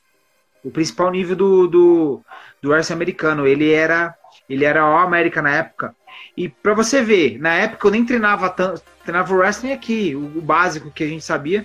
Mas pra você ver que eu já eu já mostrava que teria um nível para lutar contra esses caras, que esse cara, ele com esse nível de wrestling todo aí, ele conseguiu me derrubar, mas ele não conseguiu me segurar. As duas vezes que ele me derrubou, as duas vezes eu consegui sair, ele não conseguiu fazer o ground pound em mim ali.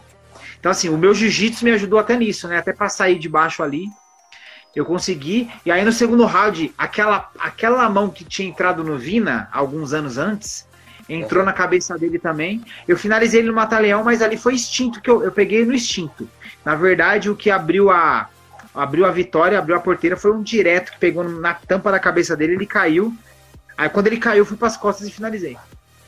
É, e pra quem não sabe, o Rick Simon atualmente tá no UFC e ele já pegou os caras duros, o Ryan Faber, ele já ganhou do Rani Arya, que é o outro brasileiro, e ele é. só tem uma, uma derrota por, por finalização, foi justamente contra, contra você. Ele, se eu não me engano, é 16-3, algo, algo relacionado ele é, assim. Ele tem. Ele, a primeira derrota dele foi, foi pra mim, depois perdeu no UFC pro Faber, e depois ele perdeu, ele perdeu pro.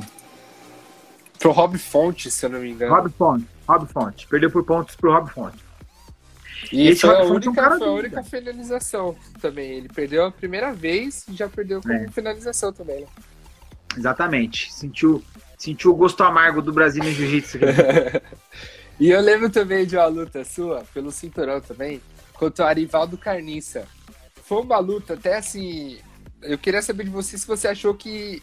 Você sentiu alguma maldade dele, porque ele alguns momentos parecia que ele estava tendo algumas atitudes antidesportivas, no sentido de acertar alguns golpes, parecia de propósito. O que, que você achou? Vezes. Cinco, Cinco joelhadas no saco ele me deu, cara, mas não foi não, não foi não. Ele, ele, ele não é um cara maldoso. Ele não é um cara sujo, né? Que é aquele lutador sujo. Um cara sujo que eu lutei, um cara maldoso que eu lutei foi lá no Katana. Quando eu lutei com o Canela lá. O cara enfiava o dedo no meu olho quando a gente tava, tava no Golden Paul por cima dele. Ele metia o dedo no olho, enfiava o dedo no nariz, no meu nariz. Me deu uma joelhada ilegal quando acabou o round. Eu, eu, eu, eu sentado no chão, o round acabou e me deu a joelhada que eu apaguei. Aí foi um cara mais, mais, um cara mais sujão, assim, podemos dizer. Mas o Carniça não, o Carniça ali ele tava, ele tava muito adrenalizado, ele queria muito vencer. Eu era, eu era o cara a ser batido aqui no Brasil na época, né, velho? Vindo de várias vitórias seguidas, tinha perdido para ninguém, cintura, campeão do, do Talent, que na época era o evento que mais se destacava. Então na categoria ali, todo, minha cabeça tava prêmio, todo mundo queria me bater. Todo mundo queria me vencer. Então ele ele veio com muita, com muita ansiedade. Ele não bateu o peso também. Não sei se, se, se vocês têm registro disso. Ele não bateu o peso por muito. Ele, ele estourou mais de 2 quilos o carniça na época. Ele estourou mais de 2 quilos. Se eu não me engano, foram 4 quilos, se eu não me engano. Eu não. É, foi, foi 4 quilos que ele não bateu. Foi, ele não né? bateu 4 quilos, mas aí ele teve um tempo para tentar perder. Aí ele voltou com 2 quilos acima, entendeu? Aham, uhum, entendi. Ele, ele chegou com 65.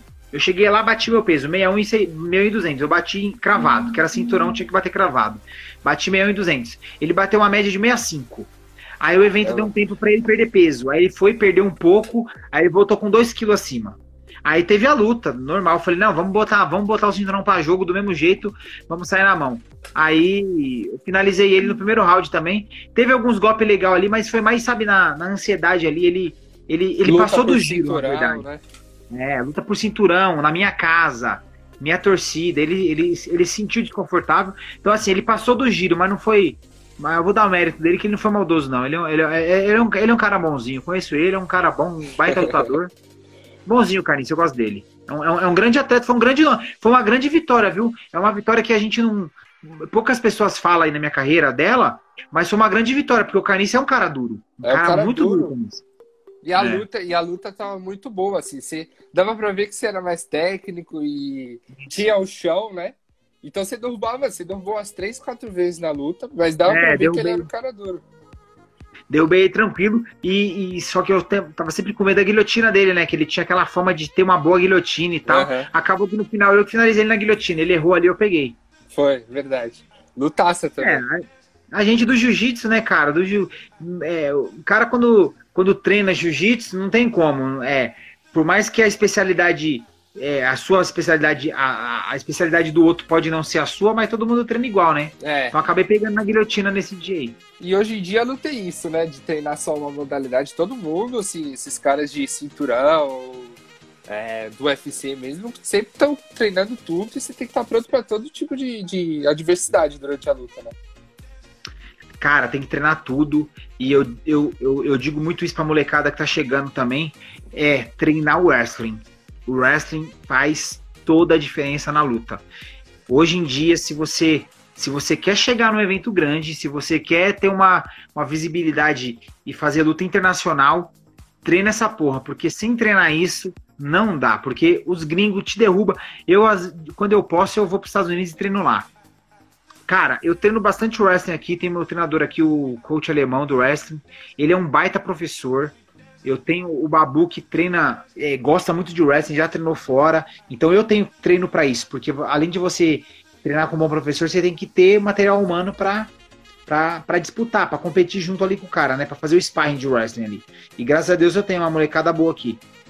E mesmo assim, quando eu vou para lá, eu vejo que o meu nível não é igual deles. Eles é muito duro no wrestling. É os caras são muito bons. Beijo, agora, você até sabia você que minha pergunta, minha próxima pergunta seria justamente essa. Que você já falou numa entrevista que o brasileiro estava muito focado em treinar boxe, muay thai e jiu-jitsu e deixava o wrestling de lado.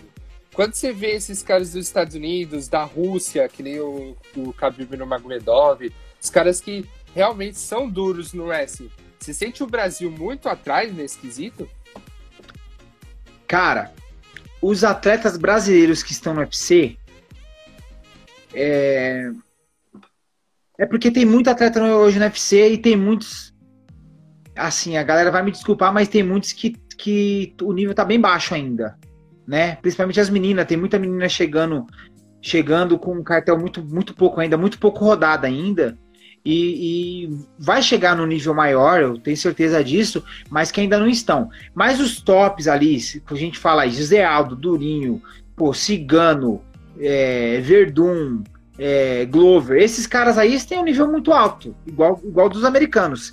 Mas a galera chegando agora, a galera que tá chegando, chegando no UFC, que chegaram agora, que tem um ano de UFC, seis meses de UFC que estão chegando, tá deixando a desejar um pouco nesse quesito aí, né? É, eu, pô, eu posso me incluir nesse meio aí que, que eu, eu, eu tô vindo de derrota, mas se você olhar as lutas aí, pô, eu tomei uma queda do Narimani. O Narimani é o wrestler, pô. O Narimani é um wrestler, é um wrestler inglês. Eu tomei uma queda dele, defendi queda. Não é fácil defender queda de um cara mais forte que você e mais técnico. Eu defendi queda dele e tudo mais, entendeu? Então, uhum. quer dizer, é porque eu treino isso há muito tempo já. Eu gosto disso, eu gosto desse jogo. É, o, o, wrestling, na verdade, ele é básico. O wrestling pro MMA, né? Se for para você lutar o wrestling, não, tem muita coisa ali. Tem uma, um milhão de golpes diferentes. Para lutar MMA, é, é mais básico ali: front headlock, é, single, single leg, double leg, né? Wizard, o jeito de, de se posicionar o corpo, para onde jogar o peso. Ele é básico, só que esse básico você tem que fazer todo, todo dia praticamente. Porque se, senão você perde o tempo, perde o time, entendeu? De fazer, perde o time de defesa. Então, assim, eu, a, a, a resposta que você, sobre a sua pergunta é: eu acho sim que para a maioria dos brasileiros ainda falta melhorar isso e tem que ir para fora para treinar, porque aqui não tem tanta, e não tem nem tantas pessoas que gostam de fazer. Né? Você tem que treinar com quem gosta. É, é difícil, é verdade.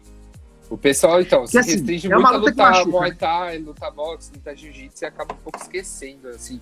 Eu, olhando de fora, né, olhando como um mero tele, é, telespectador, assim, só, só, só isso que, que dá a impressão que ainda falta um pouco, principalmente quando a gente pega uns russos que são muito bons. Com, tem o Zabit Magomed Sharipov também, que é muito Nossa, bom. Nossa, esse no... cara aí. Duríssimo esse cara também. pra mim. Esse cara, pra mim, é 2021, ele vai ser o campeão da categoria peso pena. Eu também acho, também acho. É. Muito duro. Então acho Ou que falta um pouco ainda do Brasil. É, regular um pouquinho para conseguir equilibrar, né? É, sobre o, o Minotauro, a gente vê que ele comenta muita, muita publicação sua nas redes sociais. Vocês já chegaram a fazer uma live juntos. Como que é a sua relação com o Minotauro? Como você conheceu ele? É uma lenda do esporte, né? Ah, Minotauro é um ídolo, né? De todos nós, né? Um ídolo que eu tenho como, como atleta, como pessoa. Cara sensacional, gosto muito dele. E eu conheci ele pessoalmente. Eu não sei nem se ele lembra disso. Eu conheci ele pessoalmente a primeira vez quando eu eu lutei no Talent, acho que a terceira vez que eu lutei no Talent, ele tava lá com o Rick Monstro. O Rick Monstro lutou também, ele tava lá de corner. Aí eu tirei uma foto com ele no vestiário e tal. Já era um ídolo, né? Ali já era meu ídolo ali naquela época. Enfim. Depois que eu entrei no UFC, o relacionamento encurtou mais, né? Aí a gente se. Aí hoje em dia eu tenho o WhatsApp dele, tem o meu. Ele manda. Pô, me notaram aquele cara assim, cara. É um, é um, é um camarada, sabe? Sabe os camaradas que você tem? camarada que eu falo, colega que a gente tem, que a gente manda, uhum. manda palhaçada no WhatsApp. Ele é assim, ele manda uma palhaçada pra mim no WhatsApp, manda, às vezes ele manda uns áudios e, e, e, apaga logo na sequência, fala, ô Benito, vou apagar pra você, senão você vai espalhar essa porra aí. É um cara uhum. gente boa pra caramba, eu gosto muito dele. É, é o embaixador, né? É nosso, é nosso, é o nosso chefe aqui no Brasil, né? Dos atletas do UFC, ele é o embaixador do UFC no Brasil. Ele não manda em nada na questão de casar luta. Tem gente que fica pedindo luta para ele. Ele não manda nada nessa parte. O negócio dele é outro, é mais, é mais administrativo no UFC. Casamento de luta é com o empresário e com o Sam Shelby. Ou com o Mickey. Mas é um cara que eu, eu, eu, eu tenho esse, esse relacionamento com ele de trocar ideia, de mandar mensagem, de fazer a live que a gente fez.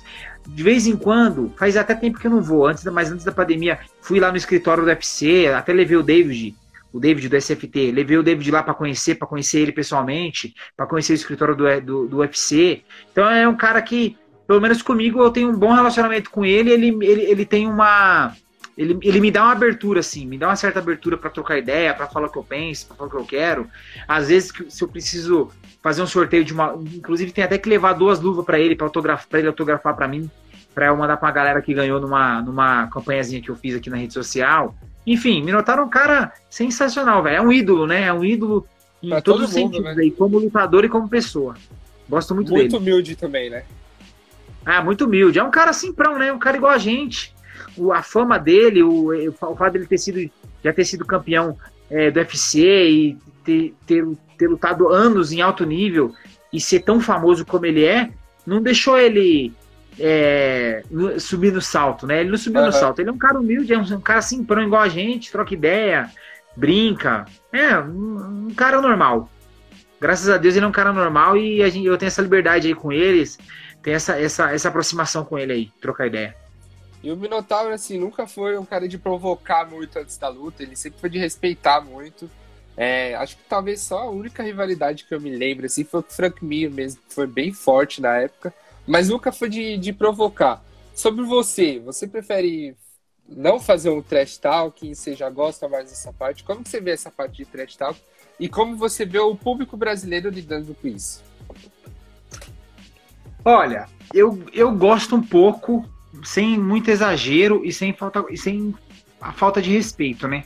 Porque o outro cara do outro lado, cara, ele tem uma família, ele tem uma filha, ele tem uma esposa, ele tem uma mãe que vai assistir, que vai torcer por ele. Então, sem, sem faltar com respeito com a dignidade da pessoa, do, do, do atleta. Mas, ah, falar que vão, vão arrancar sua cabeça fora, vou chutar sua, sua bunda, isso aí é coisa de luta. Uhum. Falar que vai bater no cara, que vai apagar o cara, isso aí é, que vai nocautear, isso aí é, é coisa que faz parte. Por exemplo, o McGregor, né? Vamos, o, o, o mestre nisso é o McGregor. Eu até gosto do estilo dele, só que em alguns momentos ele, eu achei que ele passou um pouco. Sim. Ele passou um pouco quando ele bateu, jogou a escada no busão lá. Esse tipo uhum. de coisa jamais eu faria. Mas eu, eu gosto do que? Na verdade, não é nem do trash talk. Eu gosto um, um, pouco da rivalidade. Eu gosto um pouco disso. Porque eu sou do estilo old school, tá ligado? Aquela, aquela época macaco versus Ryan Gracie. Eu, gosto, eu gostava daquela parada. O Pelé na, daquela... na shootbox. Exatamente. Uhum. O, o, o, o Pelé com o próprio macaco. Uhum. Eu gostava dessa parada aí, dessa rivalidade. Eu não gosto muito de. Eu, quando eu vou lutar, eu não gosto muito de ficar de risadinha com o meu oponente, de ficar de conversa, de, de muita conversa com o cara. Ó, eu tenho, por exemplo, caras, eu tenho, eu tenho, um, tenho um oponente meu que eu perdi para ele e hoje eu sou amigo dele, que é o Naldo. Perdi pro Naldo e, pô, sou amigo dele, troco ideia com ele, tem o WhatsApp dele, tem, tem o meu, ele vive pedindo pra eu dar as forças pra ele nas lutas aqui. Sim, é, tem o maior respeito e vir, virou até um amigo. Mas uhum. Semana da luta, eu gosto de passar pelo cara de cara feia, cara fechada, poucas ideias, porque depois a gente vai sair na mão, entendeu? Poucas na ideias, vão sair na mão. O que você acha? É... Hã? Na encarada, você prefere manter uma pose mais. Ou você prefere também falar alguma coisinha já pra Não, eu, eu, eu geralmente eu não falo nada, não sou de falar muito, não, mas é cara fechada.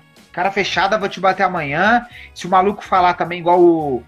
Minha luta antes, no, minha luta antes do UFC foi com o Caetano, o Leandro Caetano, no Thunder. Uhum. Aí ele, ele, ele desdenhou antes, né? de mim. É, ele foi, ele foi safado, ele desdenhou de mim na, na pesagem. Chegou na pesagem, né, tal, pô, tava magrinho, 61 quilos, desnutrido, né, mano? Eu sou mais baixo que ele. Aí cheguei lá, tô mó sério aqui, olhando pro cara, aquela cara de mal. Aí ele olhou pra mim assim, olhou de cima para baixo, olhou pro lado, aí deu uma risadinha assim, cantinho da boca, falou, pô, achei que tu era maior. Eu ah. falei, não, mano, sou pequeno mesmo, sou, sou peso galo, mas amanhã você vai ver o poder da minha mão na sua cara. Então, tipo assim, é poucas ideias, tá ligado? É poucas uhum. ideias, mas com respeito, acima de tudo, sempre respeito os caras. Mas não gosto que me desrespeite também, não. E também não vem tocar em mim, porque se tocar, eu já dou logo a primeira ali mesmo. já dou logo a primeira, já empurro pra longe. E tem cara que gosta disso, né? Tem cara que gosta de tocar, empurrar. Ah, não, eu, eu posso até chegar perto e tal, mas eu não gosto de tocar no cara, entendeu? Uhum. Porque se tocar, já dá vontade de sair na mão. Então, é só, só vamos sair na mão no outro dia. E tem, assim. Agora, tava... você falou do público. O público brasileiro gosta disso aí. Mas eu, cara, de verdade, eu, eu, eu, eu, fico um pouco chateado com. Não é todos, né? Mas algumas pessoas. Eu vejo cada comentário, cara, nas redes sociais. Às vezes eu me entristeço com algumas coisas. Pô, eu mesmo já fui vítima de, de vários ataques nas redes sociais, que você perde uma luta, você perde uma luta, os caras te esculacha. Parece que a única coisa que você fez na vida foi subir lá para perder aquela luta. E ninguém é... sabe todo o fator psicológico que tem que ter, né? Tudo no pré-luta, no, nos sparrings, no camp completo, no pós-luta. Ninguém tá ali para saber, né? É fácil falar do, do computador, né? Exatamente. Galera, o áudio, áudio ficou ruim de novo. Deixa eu botar o fone aqui. É, exatamente, a galera. Tá... Tô ouvindo bem. Você tá me ouvindo agora? Aí, voltou. Voltou. Então, a galera esquece, né, cara, que, que a gente treina tanto, que a gente se dedica, que a gente tá ali para dar o máximo. É o que eu falei para você aqui no comecinho da entrevista. É, o respeito pelo público. Qual que é o meu respeito pelo público?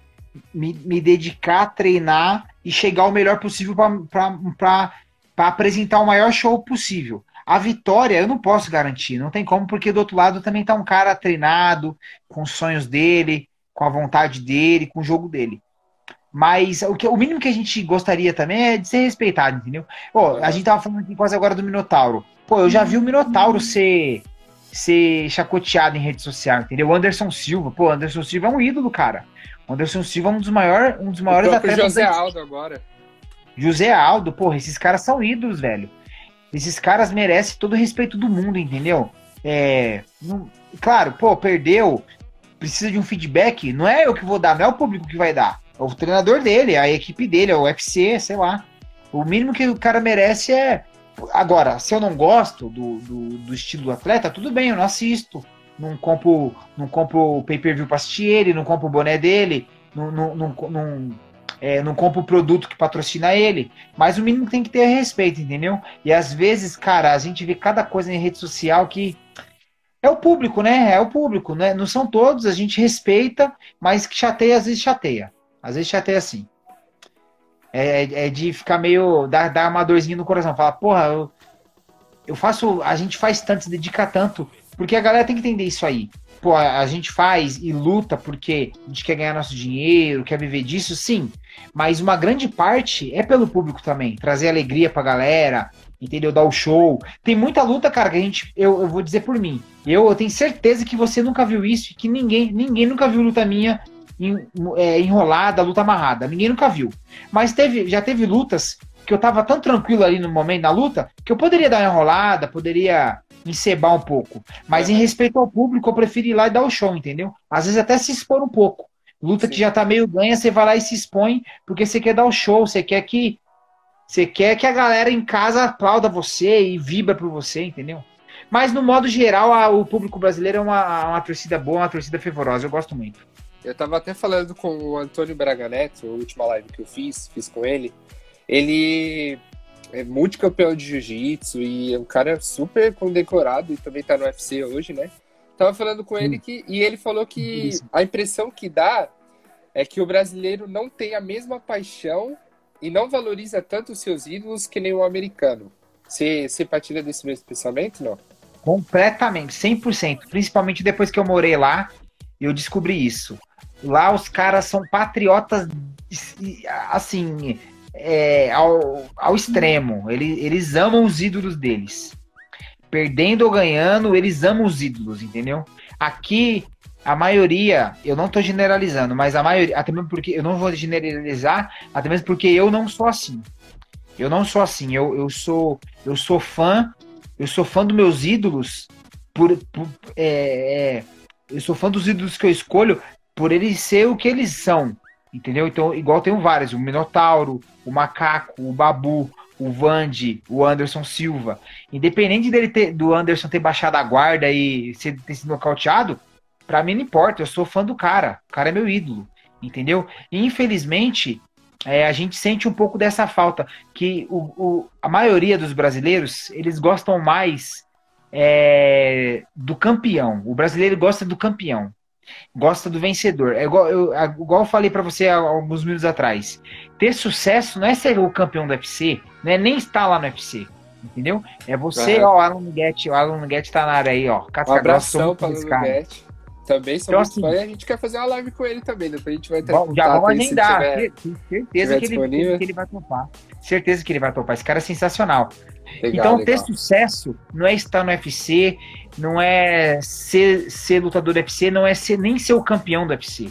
Ter sucesso é você fazer o que você se propõe a fazer de maneira justa, de maneira honesta, de fazer com todo o seu coração, de dar orgulho para quem te acompanha, para quem te assiste, dar o seu melhor, tá bem treinado, chegar lá bem treinado e lutar.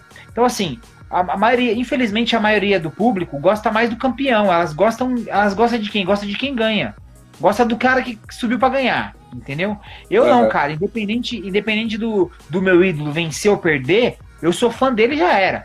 Igual na época do, do Ayrton Senna, né? A gente, a maioria, a, a, nessa época eu lembro do meu pai, meu pai assistia muito ele. O Senna ganhando ou perdendo, o carro quebrando ou não, ele era fã do Ayrton Senna, não precisava o Ayrton Senna vencer. Hoje em dia tá um pouco difícil isso. O cara só é fã do Anderson na época que o Anderson era campeão. A galera é. só venerava Perdeu, o Aldo já não o Aldo era campeão. Verdade. Agora, agora a, maioria, a galera desdenha do cara. Pô, o cara foi campeão durante, durante anos. A idade vai batendo também. Chegou o Anderson Silva, tá com mais de 40 anos, pô. Né? Igual o El Romero falou depois que ele lutou com a Desânia. Ele, ele olhou assim na, pro, pro entrevistador do canal Combate e falou: falando da, ele falando da Desânia. Esse cara é o campeão? Anderson Silva, quando tinha 30 anos, fazia chover aqui em cima desse octagon. Então, assim, a gente tem que levar tudo isso em consideração, entendeu? Eu sou fã de luta, sou fã dos, dos lutadores, tenho, tenho meus ídolos no esporte, e isso é independente dele estar vencendo ou ganhando ou lutando. A gente tem que ser fã por, por ser e por gostar. Brija, e é, você acha que também alguma parte assim de causas sociais, participar de causas sociais que nem você já participou? Inclusive eu vi que você participou de uma de balé com a Vanessa Mello, que é outra lutadora do UFC também, né? E também já a gente já entrevistou. É, quanto você acha que isso influencia e quão importante é ter mais lutadores nessas causas? Cara, isso é importante. É, não só os lutadores, mas é, é, vamos falar, vamos trazer para o nosso lado que é o esporte, né? Todos os esportistas deveriam fazer isso mais vezes. Eu às vezes me, me cobro porque eu acho que eu deveria fazer mais vezes. Só que às vezes, às vezes falta até oportunidade de até saber onde ir e de que, do, do que fazer ou receber convite, porque todo, todo convite tem muita coisa que eu faço, inclusive, que, que não é não fica público, eu nem posto em rede social, que Igor, a coisa que eu mais odeio, cara, é ver o cara que doa uma cesta básica e, e, e, tem que fazer uma selfie dando a cesta pro coitado do cara que tá recebendo. Mostrar que tá fazendo, né? É, isso aí, pô, isso aí não existe, cara. Tem que fazer de coração, entendeu? Tem que fazer. Eu, eu, eu só publico esse tipo de ação quando eu faço. Esses dias a gente fez uma ação aqui do Emo, do Emo 45 cesta básica aqui onde eu moro, na região onde eu moro. Algumas eu publico quando eu dependo de, de é, divulgar o patrocinador. Divulgar a pessoa que está fazendo, que está dando a verba, ou dando as cestas, ou dando alguma coisa para a gente poder divulgar e que ele depende desse retorno publicitário. Então a gente tem que fazer. Mas quando é por mim mesmo, que eu mesmo faço com o meu próprio, meu próprio dinheiro ou com alguma a própria ação minha, não preciso ficar fazendo foto, nem fazendo vídeo, nada disso, entendeu? É. Essa, esse tipo de ação social é importante, até, até mesmo para a galera que está começando, que está chegando, que tem a gente como ídolo, né? Que é fã do nosso trabalho.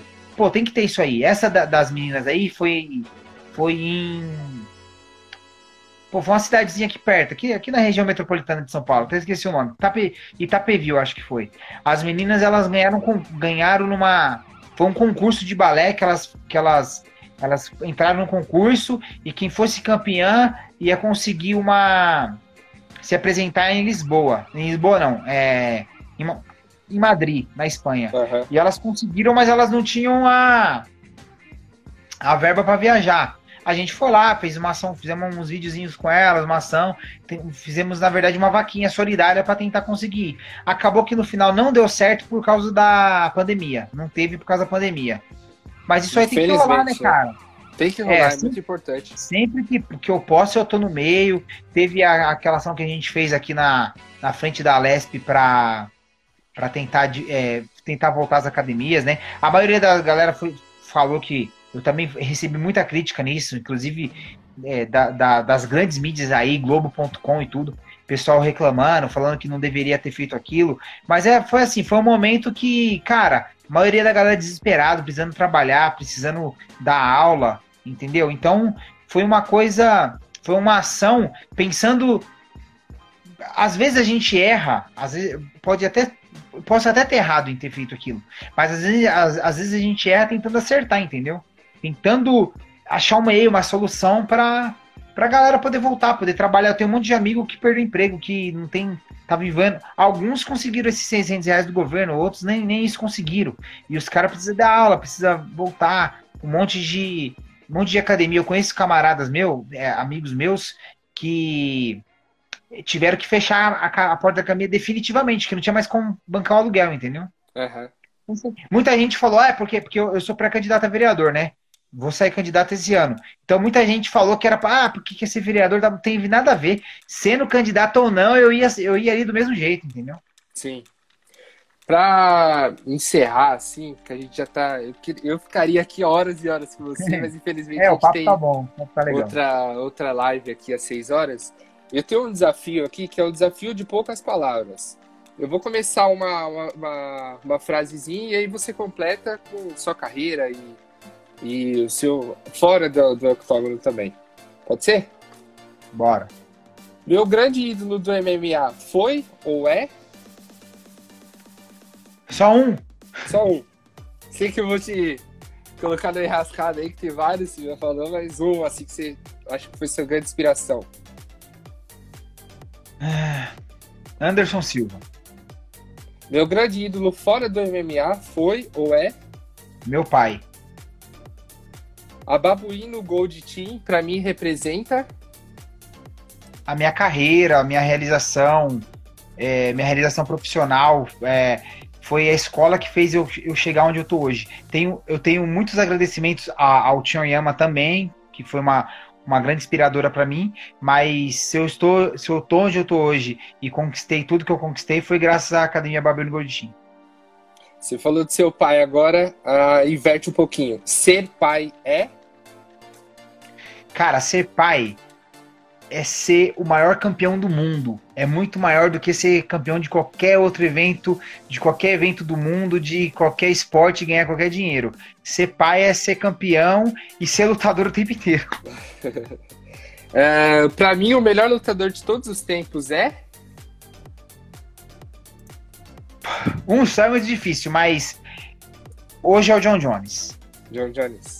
É. E acho que já, já responde a, a, próxima. O melhor lutador de MMA em atividade é?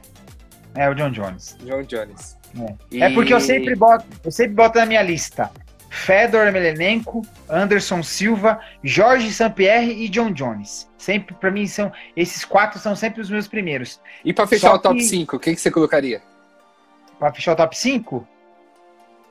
Ó, é, John Jones, Tô colocando a lista na, sequ, na minha sequência. John Jones, Fedor Emelianenko, Anderson Silva, Jorge Sampierre e o quinto. Aí tem muitos outros caras para entrar no quinto aí. Eu botaria aí. Cara, eu acho que o Minotauro pode, pode entrar nessa lista aí de tá entre os cinco melhores de todos os tempos. Minotauro. Minotauro. A é. melhor lutadora de todos os tempos é? Melhor luta de todos os tempos? Lutadora. Lutadora? Ah, é a Amanda Nunes. Eu, pra, pra, eu gosto mais da Cyborg, mas pelo que ela fez, né? Pelo que a Amanda fez, a Cyborg.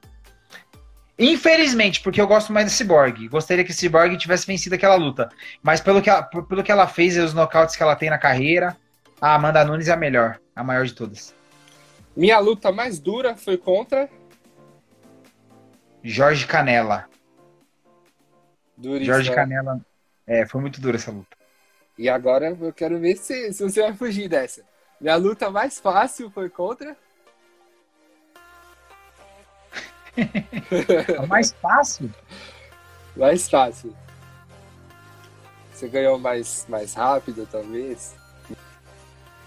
Cara, que eu fiz parecer fácil não, não, não, é o, não foi o oponente que foi fácil, mas graças a Deus estava bem treinado e eu fiz parecer ser fácil. Mas eu vou falar, eu vou falar uma que, que foi expressiva, né? Porque teve, teve outras, mas não teve tanta expressão.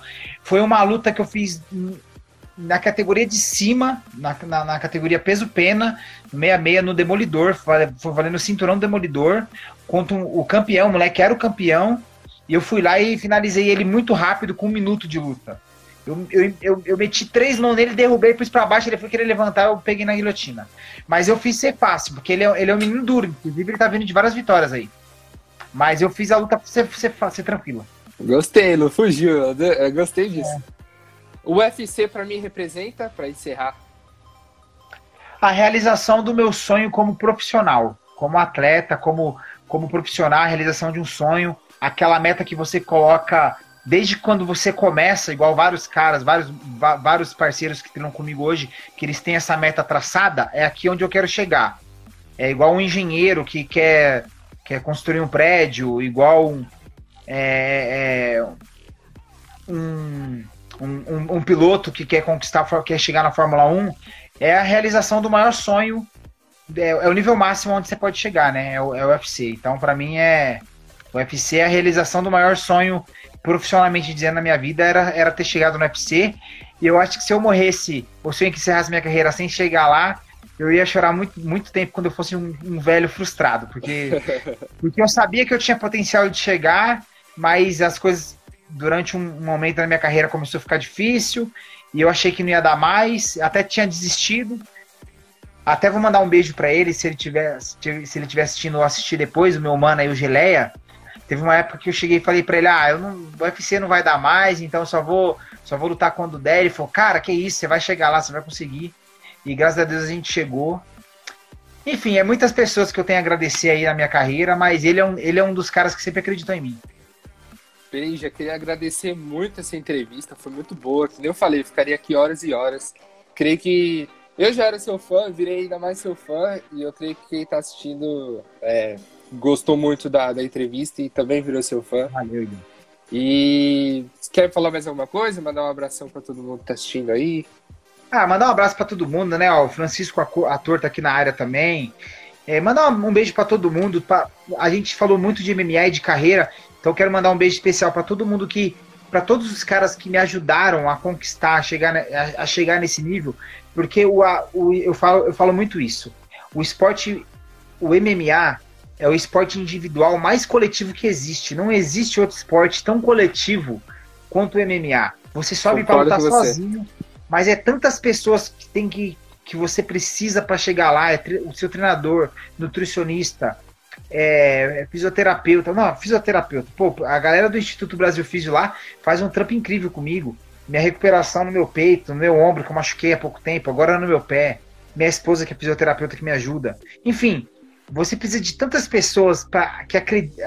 tantas pessoas precisam acreditar de graça no seu sonho para você chegar lá, que quando você chega é impossível. Você, eu posso lutar 10 anos no UFC que eu não vou conseguir pagar todos eles. É, as pessoas fazem isso de graça por a gente E, e, e, graças a Deus eu tenho essa oportunidade hoje de fazer isso também pelos meus amigos. Eu tendo luta marcada ou não tendo luta, eu vou na academia pelo sonho deles. Às vezes tem um cara no eventinho pequeno ali, evento de quebrada, mar, tá com marcada, e eu nem precisava estar indo treinar, mas eu vou treinar para ajudar o cara. Então, assim, esse essa esse, esse relacionamento e essa essa compatibilidade mútua que a gente tem que ter um com o outro, né? Um ajuda aqui, outro ajuda ali, outro te ajuda numa carona para você no evento, te ajuda é, numa bandagem para você fazer a mão no evento que você vai lutar, te ajuda numa suplementação.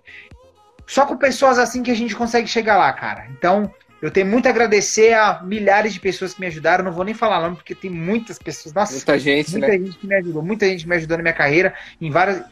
Em algumas, né? Em alguns momentos específicos que marcaram mais. Mas no modo geral, aí o Babu, o Vagnão, a galera do Tianyama, o, o meu empresário hoje, que se não fosse esse cara, não tava no UFC. Esse cara trabalhou muito para chegar no UFC. É o Jason. Enfim, tem muito a agradecer a muita gente, agradecer você aí pelo espaço. É muito legal sempre a gente poder expor o nosso trabalho, falar da nossa carreira. E é bom até porque a gente relembra um pouco, né, do passado, de tudo que já fez, faz a gente valorizar um pouco mais. Então é isso aí, obrigado para todo mundo. Parabéns pelo seu trabalho.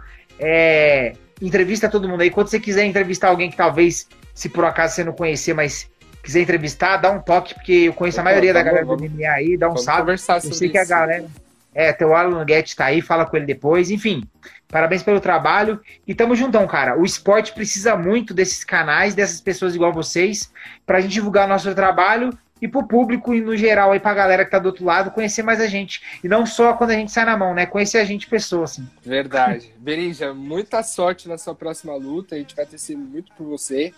E muito obrigado também pelas palavras e a gente espera que você consiga vencer e voltar aqui para contar como foi essa luta pra gente. Vamos vencer, vamos vencer, vamos deixar marcado aí, ó. Minha próxima luta vai ser, já tem uma negociação aí rolando, talvez 8 de agosto. E se eu lutar, eu vou meter a porrada lá, vou vencer, vou vencer por nocaute a finalização. A luta geralmente é no sábado, né? No domingão ou na segunda eu volto aqui a gente troca uma ideia. Opa, prazer, prazer tá receber você aqui sempre. Muito obrigado, meu amigo. Tamo juntão, irmão. Fica com Deus. Os. Amém. Você também. Tchau, tchau. Muito bom, galera. Espero que vocês tenham gostado aí da live. Deu quase duas horas e passa voando, como sempre. Fica aqui também o convite para vocês acompanharem agora com o Duzão Queiroz, que é do Miami Dolphins da NFL. Agora, às 6 horas, já vai começar. Encerrar esse aqui já vai começar. Depois a gente tem uma também com a Ana Beatriz, que é jogadora do Audax, Audax é, São Cristóvão Saúde e Seleção Brasileira de Vôlei, às 8 horas. E à noite também, em breve, nós estaremos aí com uma. Até recebi aqui já. É, Robson Grace, lutador de MMA do Bellator, vai estar batendo papo com a gente aqui às 10 horas, então já fica o convite para vocês. Vocês acompanhem aqui que será outra, outra live muito bacana. Tá bom? Um abraço para todo mundo que acompanhou aí até agora. Espero que vocês tenham gostado. Se vocês não viram a primeira parte, acompanhem no IGTV e também revejam essa segunda parte aqui. Tá bom? Um abraço, até mais e fiquem com Deus. Tchau, tchau.